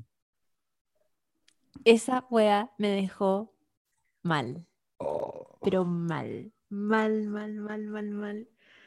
Como, creo que lo hablamos en el episodio de Boba Fett, cuando nos preguntábamos como, oye, Temuera Morrison, ¿cómo lo, cómo lo van a hacer Mm. cuando quieran llevar a Omega Sí, en live? Lo hablamos. ¿Se acuerdan que hablábamos de eso? Ya. Y, y claro, pues hay tantos, tantos clones Sí, po. como onda de partida eh, de Bad Batch, como que icónicos, pero también Rex, también no sé, como un montón. Y, y esa imagen creo que además es muy representativa eh, de la época que está mostrándonos la serie, porque, o sea, tú ya no eres lo que fuiste hace 10 años. Eres un veterano de guerra, totalmente abandonado, estás en la calle mendigando como ni siquiera eres parte de la administración, ¿cierto? Del gobierno, no eres oficialismo. Eso que alguna vez fue em, la administración que tú apoyaste está arrancada de raíz, estás totalmente desprotegido. Lo encontré poderoso y además un, un recordatorio emotivo súper heavy para el mismo Obi-Wan porque, como decía Jorge, los colores indican algo que tiene estrecha relación con, con- con lo que él mismo lideró en las guerras Mm. clones y, y todo eso. Eh, fue inesperado también, no pensé que, que lo íbamos a ver y pf, me dejó así mal. De- de- fue- yo creo que es dentro de las cosas que me dejó más como emocionada, dolida, impactada, Sí, po. como... Y el detalle de poner a, a Temuera, o sea, es porque el Sí, po. rostro de Sí, los po. clones, po, o sea, él mismo Claro. está ahí y está acreditado en, el- en los créditos finales. Claro, lo encontré súper fuerte, ver este veterano ahí pidiendo plata, moribundo, porque también hay un tema de que el imperio dejó de, pres- de prescindir de los clones para poder utilizar personas eh, normales para ser soldados, para reclutarlos, y los clones, chao, o sea, se lo olvidaron y ahí quedaron disgregados por la galaxia, y bueno, eso también lo vemos como bien dijo la, la Chiri, también lo vemos en Rex y lo vemos en, en Wolf y lo vemos en, en otros personajes que están ahí por la galaxia disgregados. Así que, eh, no, es tremendo. Yo que me, me quedé ahí mal. Y yo creo que de más lo, este, este veterano lo reconoce, así como que será él. De Pues más. es Obi-Wan Kenobi, yo creo po, que, que- Sí, po. la guerra, ¿qué onda? Yo creo que lo, a lo mejor que va ahí con la, la pasada, pero bueno. Pero claro, sí, heavy. Pero es heavy, onda, ni siquiera una, una pensión reciben nada, pues totalmente abandonado. Su jubilación Abandonado en la vejez. El- abandonado en la vejez. Sí, pero recuerden quería- que envejecen el doble. Ah, Claro, Los, los clones tienen doble. Sí, po. Oh, pobrecito. ¿Verdad? Oye, ¿qué les pareció ver a, a este Obi-Wan que está tan desconectado de la fuerza que al momento de enfrentarse con guardias y con personas en estas, en estas secuencias como de, de persecución en la ciudad, por así decirlo, eh, hace uso de, de los combos. En lugar de usar el sable láser, en lugar de usar la fuerza. Igual me Claro. gustó, me gustó verlo en esa posición como media John Wick, porque aparte que que ese, ese llamado como a todos los mercenarios a, a buscarlo y a, y a ganarse la recompensa, también lo encontré bastante John Wick. Es como, bueno, contra todos. Me gustó, Mm, me gustó verlo sí. pegando patas y combo. En negación, pues. Yo, yo también me acordé de John Wick cuando empezaron los cazarrecompensas a recibir el mensaje de, de- el mensaje de se busca y todo el mundo así como que se le prendían los comunicadores y, y aparecía el holograma de Obi-Wan. Lo, lo asimilé y dije, "Bueno, John Wick. Bueno, John maravilloso. Venía caminando Obi-Wan y de repente todo el fondo los cazarrecompensas empezaban a, se empezaban a, a- a llegar el aviso el- de, de casa, ¿cachai? A recibir el WhatsApp. Incom- Incommunicator. de, hecho, de hecho, lo dije mientras estaba viendo la serie, lo dije. Sí, es heavy eso porque está, es- está defendiendo hasta el final la posición en la que está, pues, como, o sea, ya ahora me viene, ya vimos todo lo que le costó entrar en esta misión, eh, desenterró su principal herramienta, ¿cierto?, del pasado como Jedi, y se embarcó en esta misión. Por eso no quiere decir que de buenas a primeras va a empezar a recurrir a la fuerza para salir exitoso en esta misión. O sea, de hecho es algo que le cuesta y por eso también nos sorprende tanto verlo pegando patadas y combos y disparando eh, antes de recurrir a, a otras técnicas. Que no es la Em, primera vez que lo veo utilizando con Vito a Obi-Wan. Pues episodio 2 también ahí, cuando se enfrentó a Django, también ahí Sí, po. Hay un par de, de, de movimientos, de, hasta una patada voladora tira Obi-Wan, pues sí que era un, un peleador avesado. Era bueno, pues igual Tiene tienen que tener ese tipo de entrenamiento, pues Sí, si la pues, fuerza. Sí, la fuerza es la fuerza, pero, pero, Pero no- pero, claro, pero hay una no hay fuerza, guerra, o sea, cuando no hay ¿Cómo fuerza. Sí. A con Vito nomás, pues ahí. a convite nomás. Y bueno, vuelve la fuerza cuando Leia podría morir, porque algo sale mal y cabra chica. cabra chica picua Hoy corriendo a la recurre a la fuerza para salvar la vida de esta pequeña. Y ahí Leia se da cuenta que este hombre que la está tratando de ayudar y que ella no confía mucho es verdaderamente un Jedi. Y ahí se Así manifiesta es. ya en fuerza. Entonces ahí como que ya cambia un poco la relación que tiene, que tiene con Kenobi en esta, en esta parte. No así Oye, el Jedi Chanta. Que ese el Jedi chanta. no tenía. Oye, Oh, a favor. me gustó. me dio risa pensar que hay, hay buenos dándoselas de Jedi. Como, weón, soy. No, yo tengo la fuerza. Demas- de demasiado, val- demasiado valiente para creerte Jedi. Si están siendo casados y te haces pasar por un Jedi. La cago. Como, Vamos a hablar de loco, eso. ¿qué onda? Pero a la vuelta de comerciales, según entiendo. Así es. Sí, verdad, estaba despistado. A la vuelta de comerciales vamos con el charlatán. Gaia. Leave us alone. When the time comes, he must be trained. Like you trained his father. You still want Kenobi. He's gone. ¿De qué estamos hablando? Ah, de- hablemos de Haya, que es el Kumail Nanjiani Jedi falso. Ah, ya, po. Ya. Ya. Yo, no, yo, yo quedé fascinado con, con él, pero ¿es algo que existe en la mitología? ¿O estamos recién conociendo a ese personaje? Yo, yo no lo. No, ¿Ya estamos grabando? Sí, estamos grabando. Ah, ya, perdón. Es un personaje que aparece. No, Ah, no, tiene un no tiene un trasfondo. Ah, ya, perfecto, perfecto. Sí, porque. Interpretado por Kumail Nanjiani, ídolo. Chistoso. Yo- me- yo un poco me desilusioné porque yo pensaba que iba a ser otro papel histórico de Star Wars.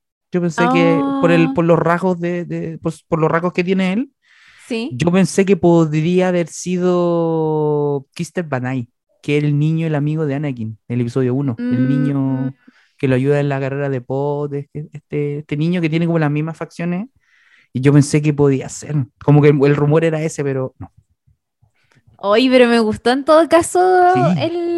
Además que algo hay ahí. Recordemos que en el episodio 2 de Obi-Wan Kenobi, él le pasa unas coordenadas y le dice que vaya a... mm, Que, que se suba cuanto antes, ¿cierto? a Este eh, transporte, eh, que lo va a llevar a el planeta Mapuso y que allá los van a estar esperando. Y Obi-Wan le dice, ¿quiénes? ¿Quiénes me van a estar esperando? ¿Cómo voy a confiar en ti? Eres un delincuente.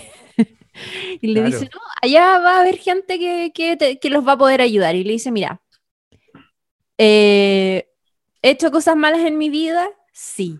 Me arrepiento de algunas. ¿Por qué lo hice? Porque me gustan los créditos. Puedes comprar cosas geniales con eso. Como- Lo encontré bacán, lo encontré bacán. Razonable. Razonable para yo. Ahora, lamentablemente lo, lo captó cierto Rieva y le arrancó toda la información. Y Ahí hay una cuestión interesante que le da sentido a muchas cosas, por- a, a una cosa en particular. Siempre dicen que como que le inventan poderes a los Jedi a cada- en cada película, cosa que es verdad. Cada película y cada realización aparecen poderes nuevos, cosa que se hagan ese ejercicio. Em, pero aquí aparece un poder que nosotros habíamos visto, pero que Sí. no había vis- habíamos visto antes y lo vimos en Kylo Ren. Cuando, Claro. Mm. cuando le saca información a, a Pau Dameron en esa escena. ¿cachai? Eh, y me acordé de eso, ¿cachai? Que le sacaba esta información, entonces como que, ah, sí, esta es una manifestación de la fuerza que no se la sacaron de ningún lado, sino que esta cuestión ya existía y como que Existía. le hace sentido Claro. Y bacán. Oye, están ayudando a, dándole, a, a darle una explicación a esas cosas. Claro, le dan eh, sentido. Sí, pues. Sí, ahí Filoni haciendo la peguita, resolviendo cositas. Yo, yo, yo no me acordaba de lo de Kylo Ren. En- aquí en, en el visionado en mi hogar se, se comentó, oye, ¿desde cuándo que, que pueden leer la mente? Así que ahora entonces eh, lo, se queda resuelto el enigma. Eh, porque sí, pues es verdad, ¿eh? cada, cada entrega nueva le, va, le iba añadiendo nuevos poderes y yo no sé qué poder más le podrían añadir en una futura así como... Invisibilidad. Claro, te cachai. La famosa invisibilidad de los Jedi nos va a permitir salir de esta situación. Claro. Como, ¿Cuándo? ¿Cuándo La se- cagó. La cago. Oye, Eh, sí. ah, dale, dale, dale, no, dale, dale. No, no, no, no. Por favor, ya, ya, cerramos Oye, no, lo que pasa es que, el- el- retomando lo, lo que contaba la, la Clau, eh, de, de este personaje que le dice y le, le entrega las coordenadas y lo ayuda y lo lleva a, la- a esta nave, a este transporte, pero hay un detalle que se los mandé por internet, ¿no? Que le entrega una, una carta. Mm. O sea, no es, no es cualquier carta, esas cartas las conocemos. Es una carta de Sabak, que es el juego con el que Han Solo ganó el halcón, este póker galáctico, y es una carta de Sabak, porque tiene la misma forma. Y bueno, no, no quiero, no quiero lucurar nada, pero hay algo Especula, ahí- especula. No sé, por- podremos, podremos ver algo que tenga relacionado con juegos, con bajos mundos, con cosas así, y ahí podemos ver, descubrir algunas otras cosillas que podrían Han pasar. Solo, dilo. No, no lo sé. No, no, no, no, Han Solo, no, pues Han Solo, ¿qué edad tenía? esta- No, era Han adolescente. Solo de Era tener. adolescente, po. Era un adolescente. Claro. Si tenía mayor 10 que años. Leia, ¿Cuánto, cuánta, ¿Por cuánta edad se llevaban más o no menos? tengo la más no me ¿Habrán sido unos siete años, seis años? Yo lo averiguo al tiro. ¿Quién es Oye, que pero andan claro, por ahí? entonces le entrega esa carta, eh, esa carta de Sabak que algo, algo puede significar para, para futuro. Sí. Oigan, em, hay algo que no, no hemos comentado, pero que eh, dice, o sea, que, que se manifiesta en algún momento. mm, Ah, Ahí te espera, Eh, para cerrar el dato. antes- antes- ah, ya, ah. Eh, se llevan por 13 años de diferencia con Leia. O sea, puede tener 23. Mira, ¡13 años! Sí, así dice acá. viejo cerdo. Según StarWars.fandom.com dice que se fueron- por 13 años de diferencia. Oye, impactante.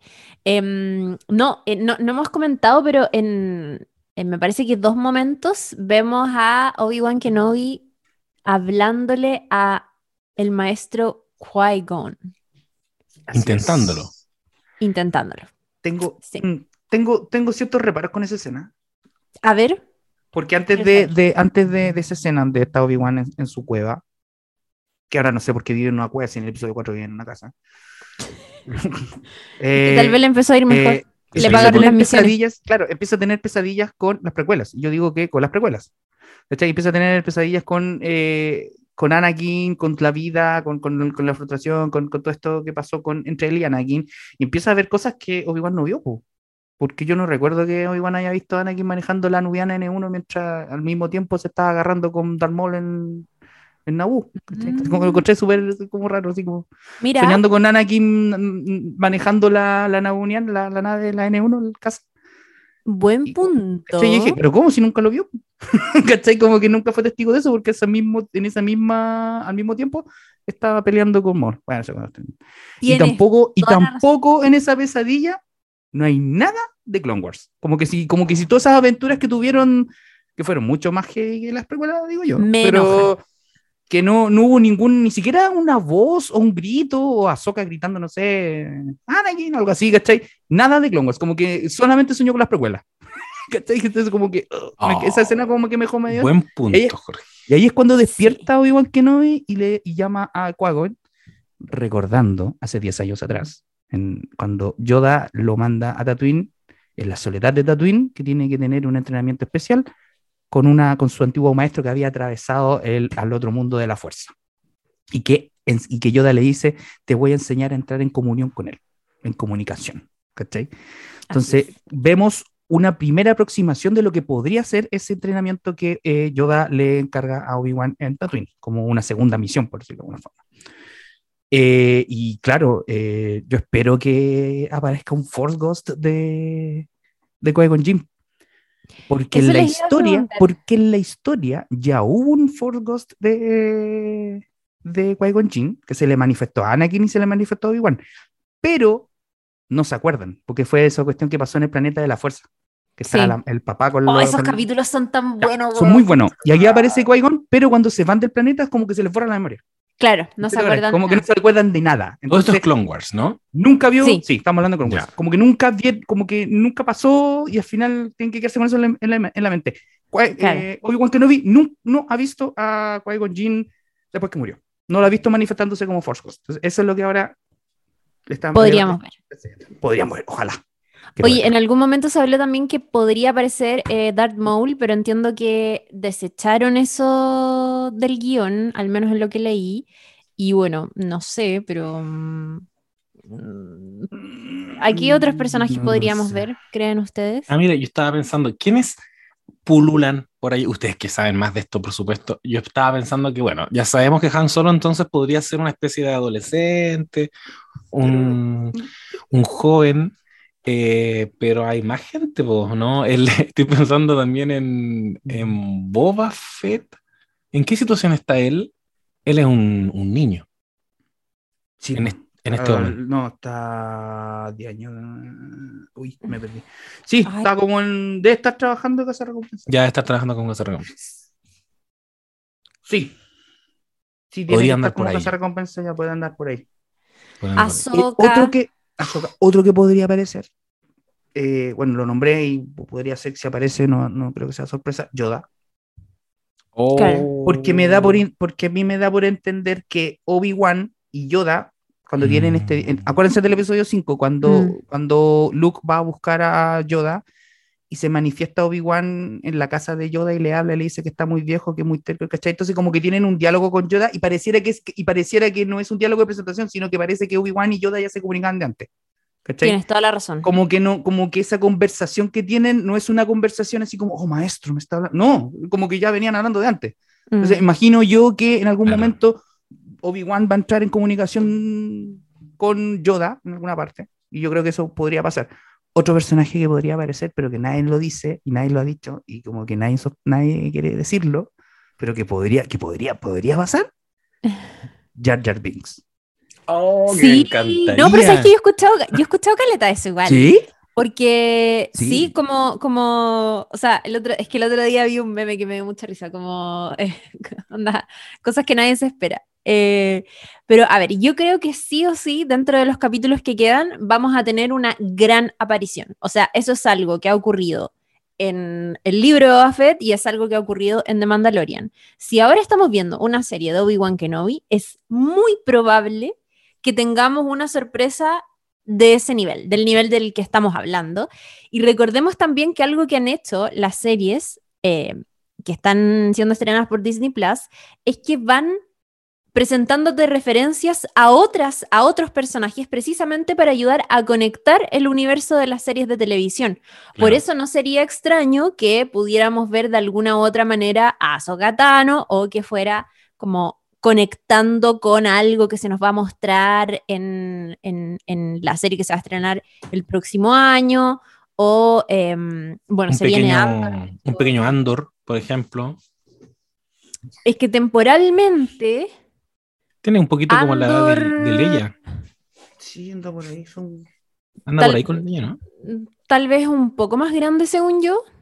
Bueno, es que también yo no, no cacho la- las edades en, en verdad Piensa, que tienen. piensa, piensa en personajes. One en la escena cuando está Andor y lo- Leia, o sea, eso paralelismo, o sea, ¿cuánto podrían tener? Claro. Yo creo que andan por ahí, yo creo que, Sí, sí, yo creo que andan por ahí en, en, en edad, un, poquito, claro. un poquito más grande, claro, Andor.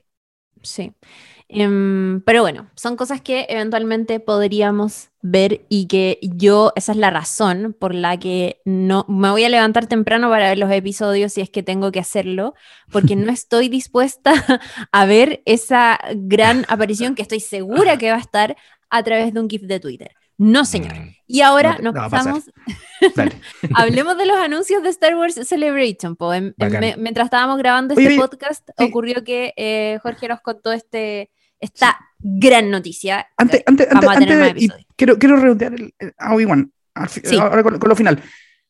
Cuando está en el encuentro con, con la Inquisidora y la Inquisidora le dice a Obi-Wan, no te puedes huir de él.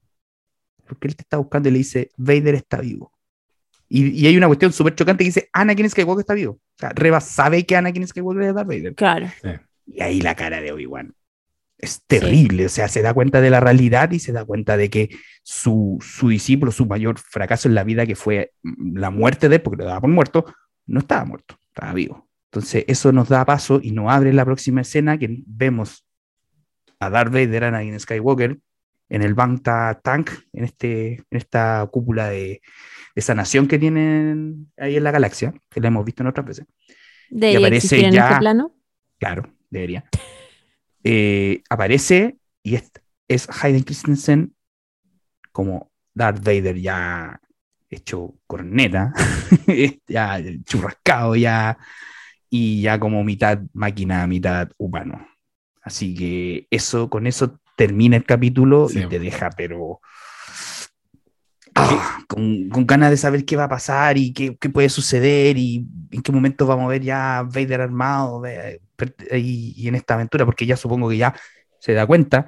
Y ojo con esto, que también es algo que hemos visto. Yo creo que ya Anakin siente la presencia de Kenobi y me acuerdo mucho de la escena cuando en Rebels, cuando, Ana, cuando Vader se da cuenta que la aprendiz está viva. Entonces me acuerdo de eso porque es como Sí. un, un paralelismo que se da cuenta que el Sí, aprendiz porque- vive, Además, recordemos que minutos antes, Obi-Wan Kenobi vuelve a conectar con la fuerza para salvar a Leia. Y Sí, eso es sí un acto con la fuerza que es muy fuerte. Entonces, lógicamente, esas cosas se, se sienten y... se sí, siente. Exacto. Activó el Se GPS, Un, activó el un Bluetooth. tremor en la fuerza, sí, claramente. Activo, claro, activo el GPS. Activó el una- GPS. una con cosa. eso. Y eso termina Eh, el episodio número 2 de Obi-Wan Kenobi. Quiero dejar Oye. esto para el día, ojo, para el día miércoles. se Miércoles, estrenan sí. Miércoles. Se estrena el miércoles. Hay una entrevista que le hicieron a Iwan McGregor donde le preguntaban por volver a eh, encontrarse con Hayden Christensen y esta vez como Vader.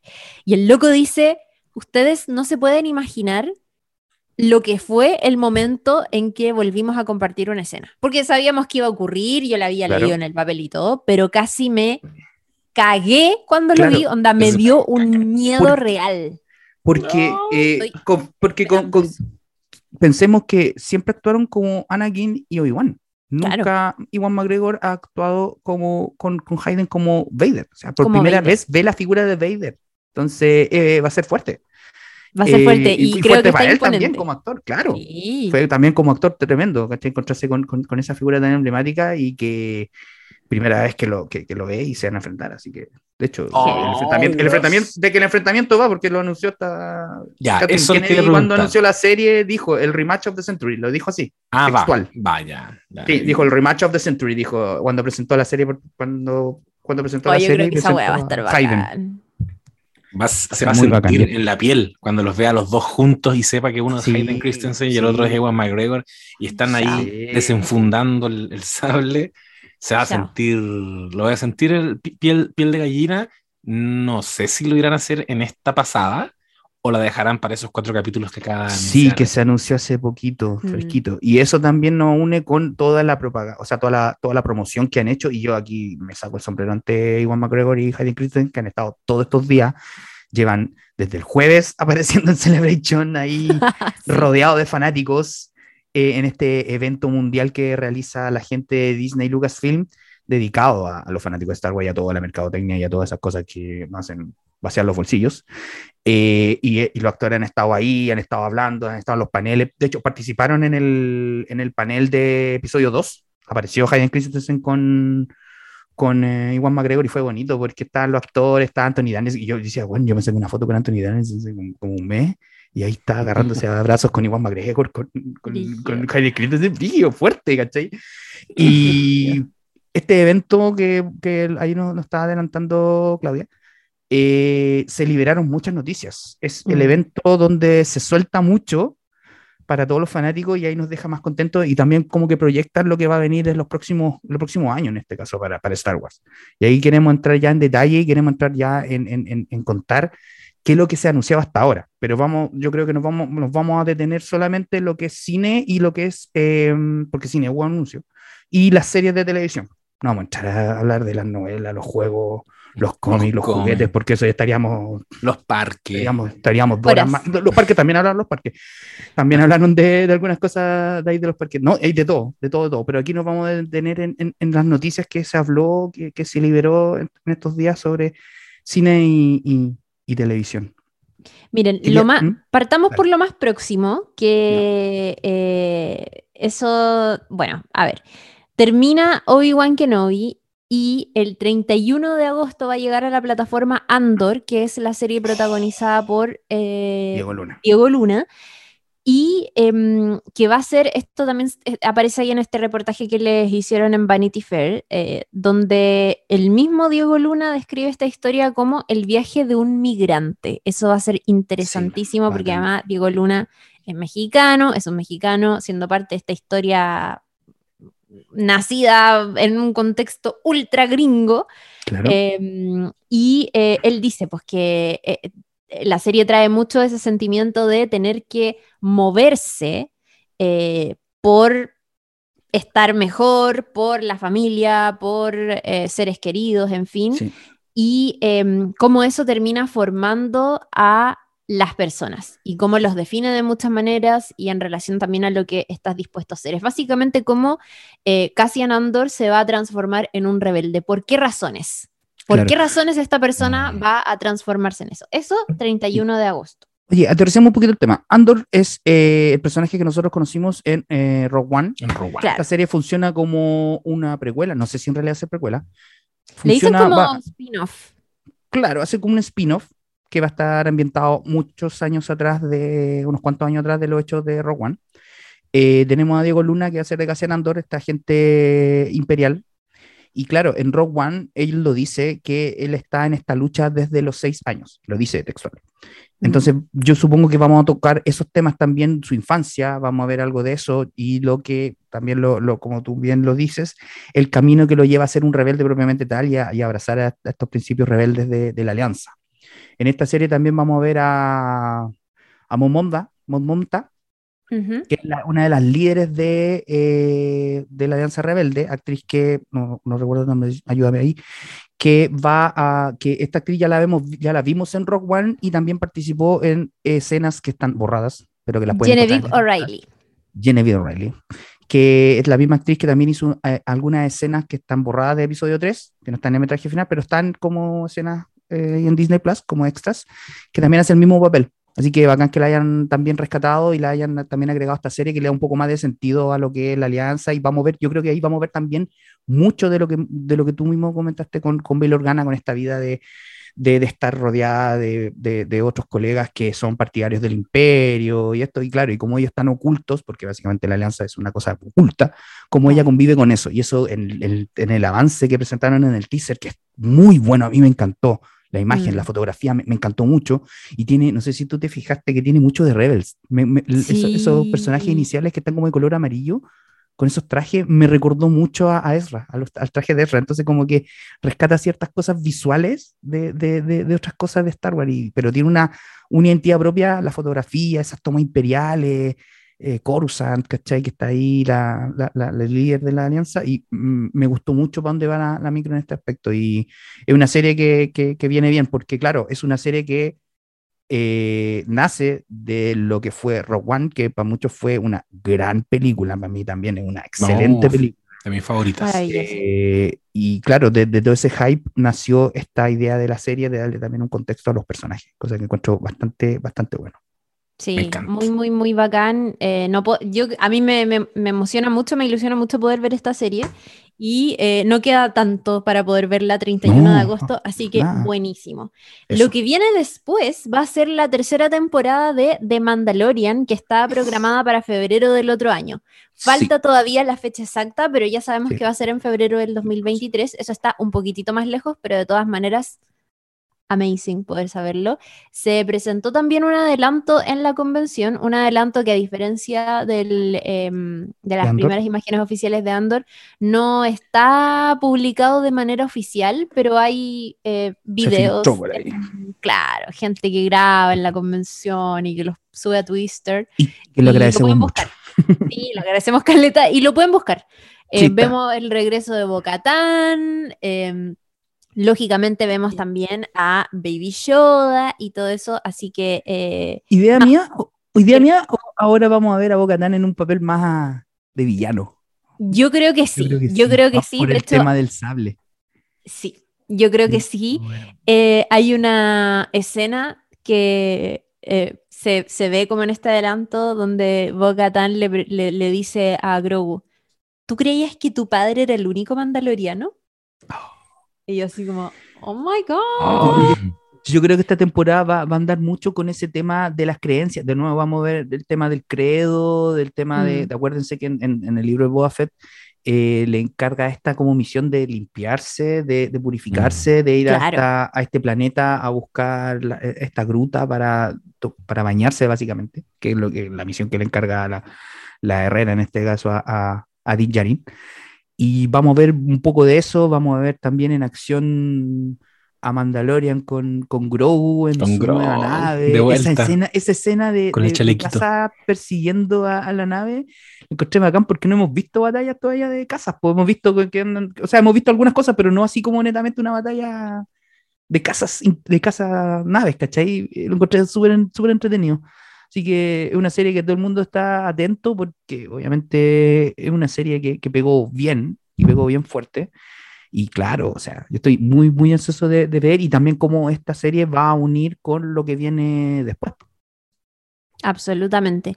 Y Claro. otra cosa, y este es el, el- la otra serie que se viene el próximo año, que, eso es como solo 2023, pero no hay un, un mes hay mes. establecido todavía, que es la serie Ahsoka, que nos va a acercar mucho al personaje de Ahsoka Tano, y que esta tarde, esta tarde, eh, tuvo anuncios súper, súper, súper importantes que en lo personal me tienen, pero loquísima.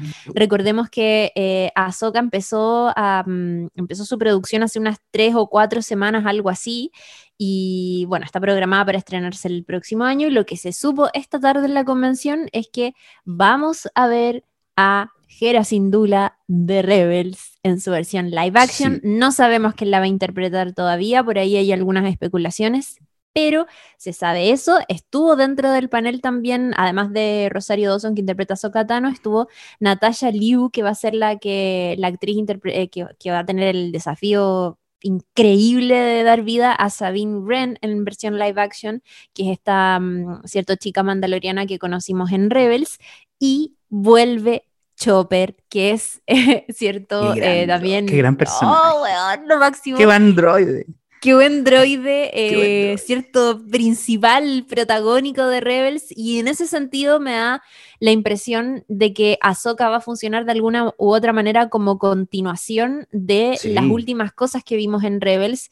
Claro. Eh, mostraron un adelanto también que finaliza con el clásico mural de Rebels. Aquí, amigo José Manuel Bustamante, si ¿Me quieres, saco los audífonos? Te silencias porque Ya. esto puede ser spoiler. Sí, spoiler- spoiler Yo alert. con Chopper ya dejé de entender todo. A mí Chopper es este. el, el El este weón que se dieron detenido, el facho que andaba disparando en las marchas.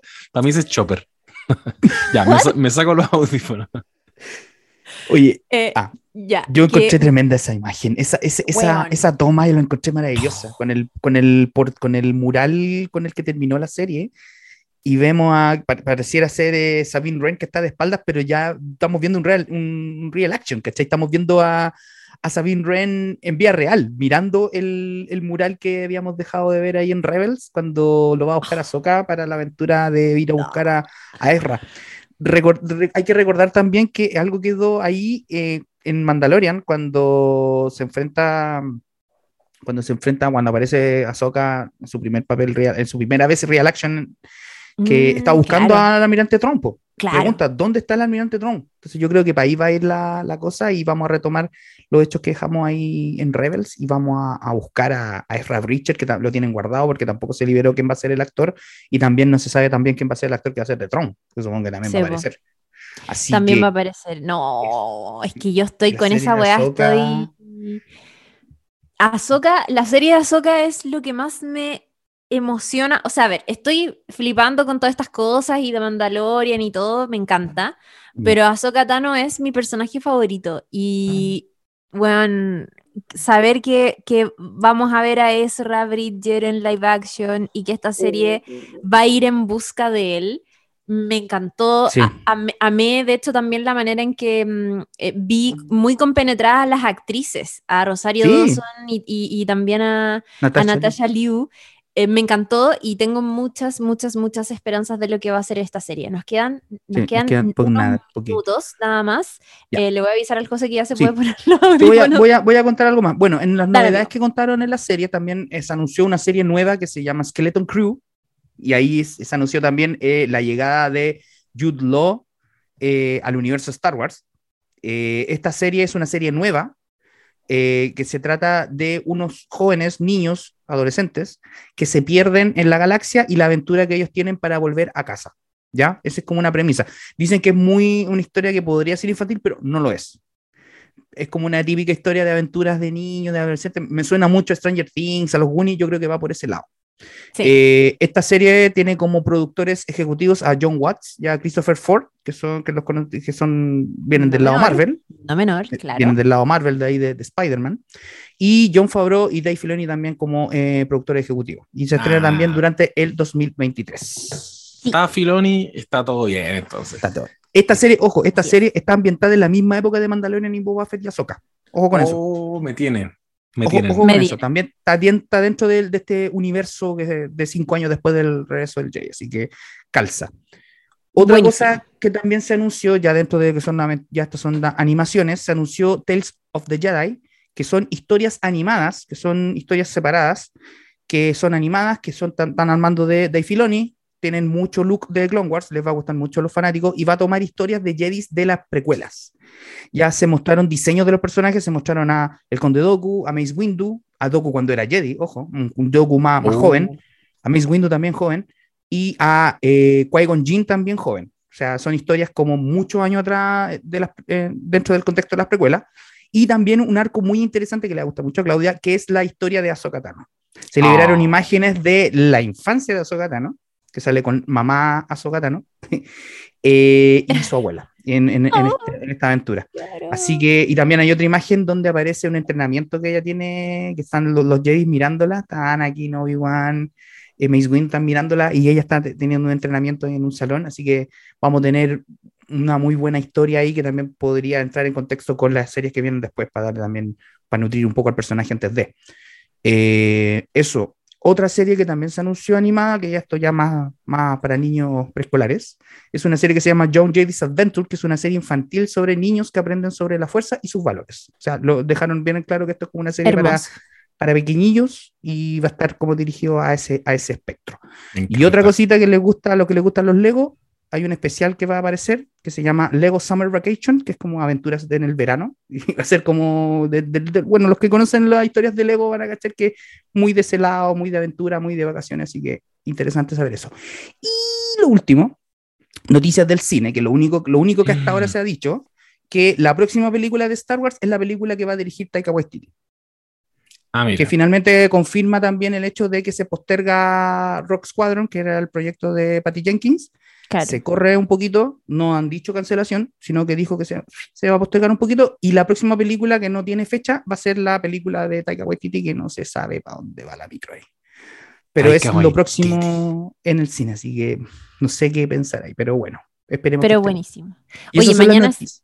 Mañana es el último día. Lo que no te contamos Sí. en este podcast lo vas a haber sabido pronto. Así que buenísimo. Y otra cosa que no dije cuando hablamos lo de la serie de Ahsoka, pero que esté Ahsoka Tano, Sabine Wren, y que ahora se haya confirmado la participación de Hera Syndulla, creo que con eso van a relevar caleta como a heroínas de Star Wars. Eh, y va a ser interesante ver lo que van a hacer con eso. Espero que no sea algo tan obviamente discursivo feminista como la escena asquerosa de Endgame. eh, Avengers Endgame. eh, pésimo. Claro. No es necesario ser tan discursivo para ser feminista ni nada de eso. Espero que no lo echen a perder con eso, porque además son, van a tener a, a disposición a tres grandísimas heroínas y personajes del universo, así que espero que no lo arruinen. Eso quería decir, hay capítulo de Obi-Wan el miércoles, probablemente vamos a grabar el próximo viernes o algo así, el siguiente capítulo de No Sabes Nada podcast, y nada, pues amigos, eso. Muchas Mi- gracias por haber comentado esto. Mi última, mi última reflexión es que eh, siento que Obi-Wan, finalmente para mí, como un fanático del universo de Vince Gilligan, es, es a Breaking Bad lo que fue el camino.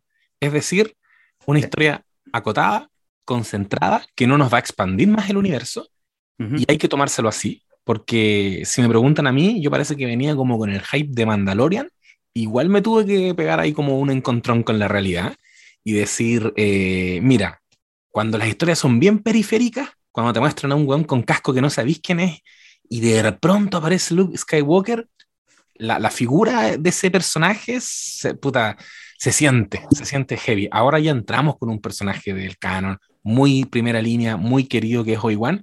Entonces, ¿qué espero yo al menos? Y, y vamos a ver si el miércoles esto se, se confirma o no. Es que esta historia en verdad sea un cuento, un cuento en el mundo de Star Wars que nos va a, a cruzar cos- cosas interesantes, personajes interesantes y que, y que seguramente ya los hemos visto, como ustedes decían. Los Yar Yars, cositas de, de las precuelas, pero que, pero que va a estar bien controlado en términos de expansión del universo. Eso espero yo al menos y voy a estar súper atenti a, a lo que vamos a ver entonces el miércoles. Genial, genial. Vamos cerrando. Oye, Sí, una última cosa, eh, es que el gran inquisidor no está nada muerto. Adiós. Chao, gracias. Oh. Ah. Ya, es que nos quedan tres, dos minutos y medio de este Zoom, así que Oye, ya les no quiero agradecer. Ya. Igual a ti. Les quiero agradecer a ustedes por, por este momento y nada, pues esperar que, que sigamos conversando, obviamente. Eh, y agradecerle a todos los oyentes que nos escucharon en este programa. Esperamos que también sus preguntas también pueden hacerlas, las vamos a contestar sin ningún problema. Así Eso. que eso, agradecerle Y chiquillos por la invitación. Oye, ¿y sabéis qué? Mándennos mails. Volvamos a activar los mails. Ya. Mándennos, vean el capítulo de Obi-Wan Kenobi, lo que sea que quieran comentar, manden correos con toda la perso a no sabes nada podcast@gmail.com porque los vamos a estar leyendo y, y revisando. Así que Buena eso. idea, amiga. Eso. Eso, eso. un beso grande. Manden cartas también. Gracias. Sí, manden cartas. Les queremos y gracias por escuchar. Adiós. Adiós. Chau, chau.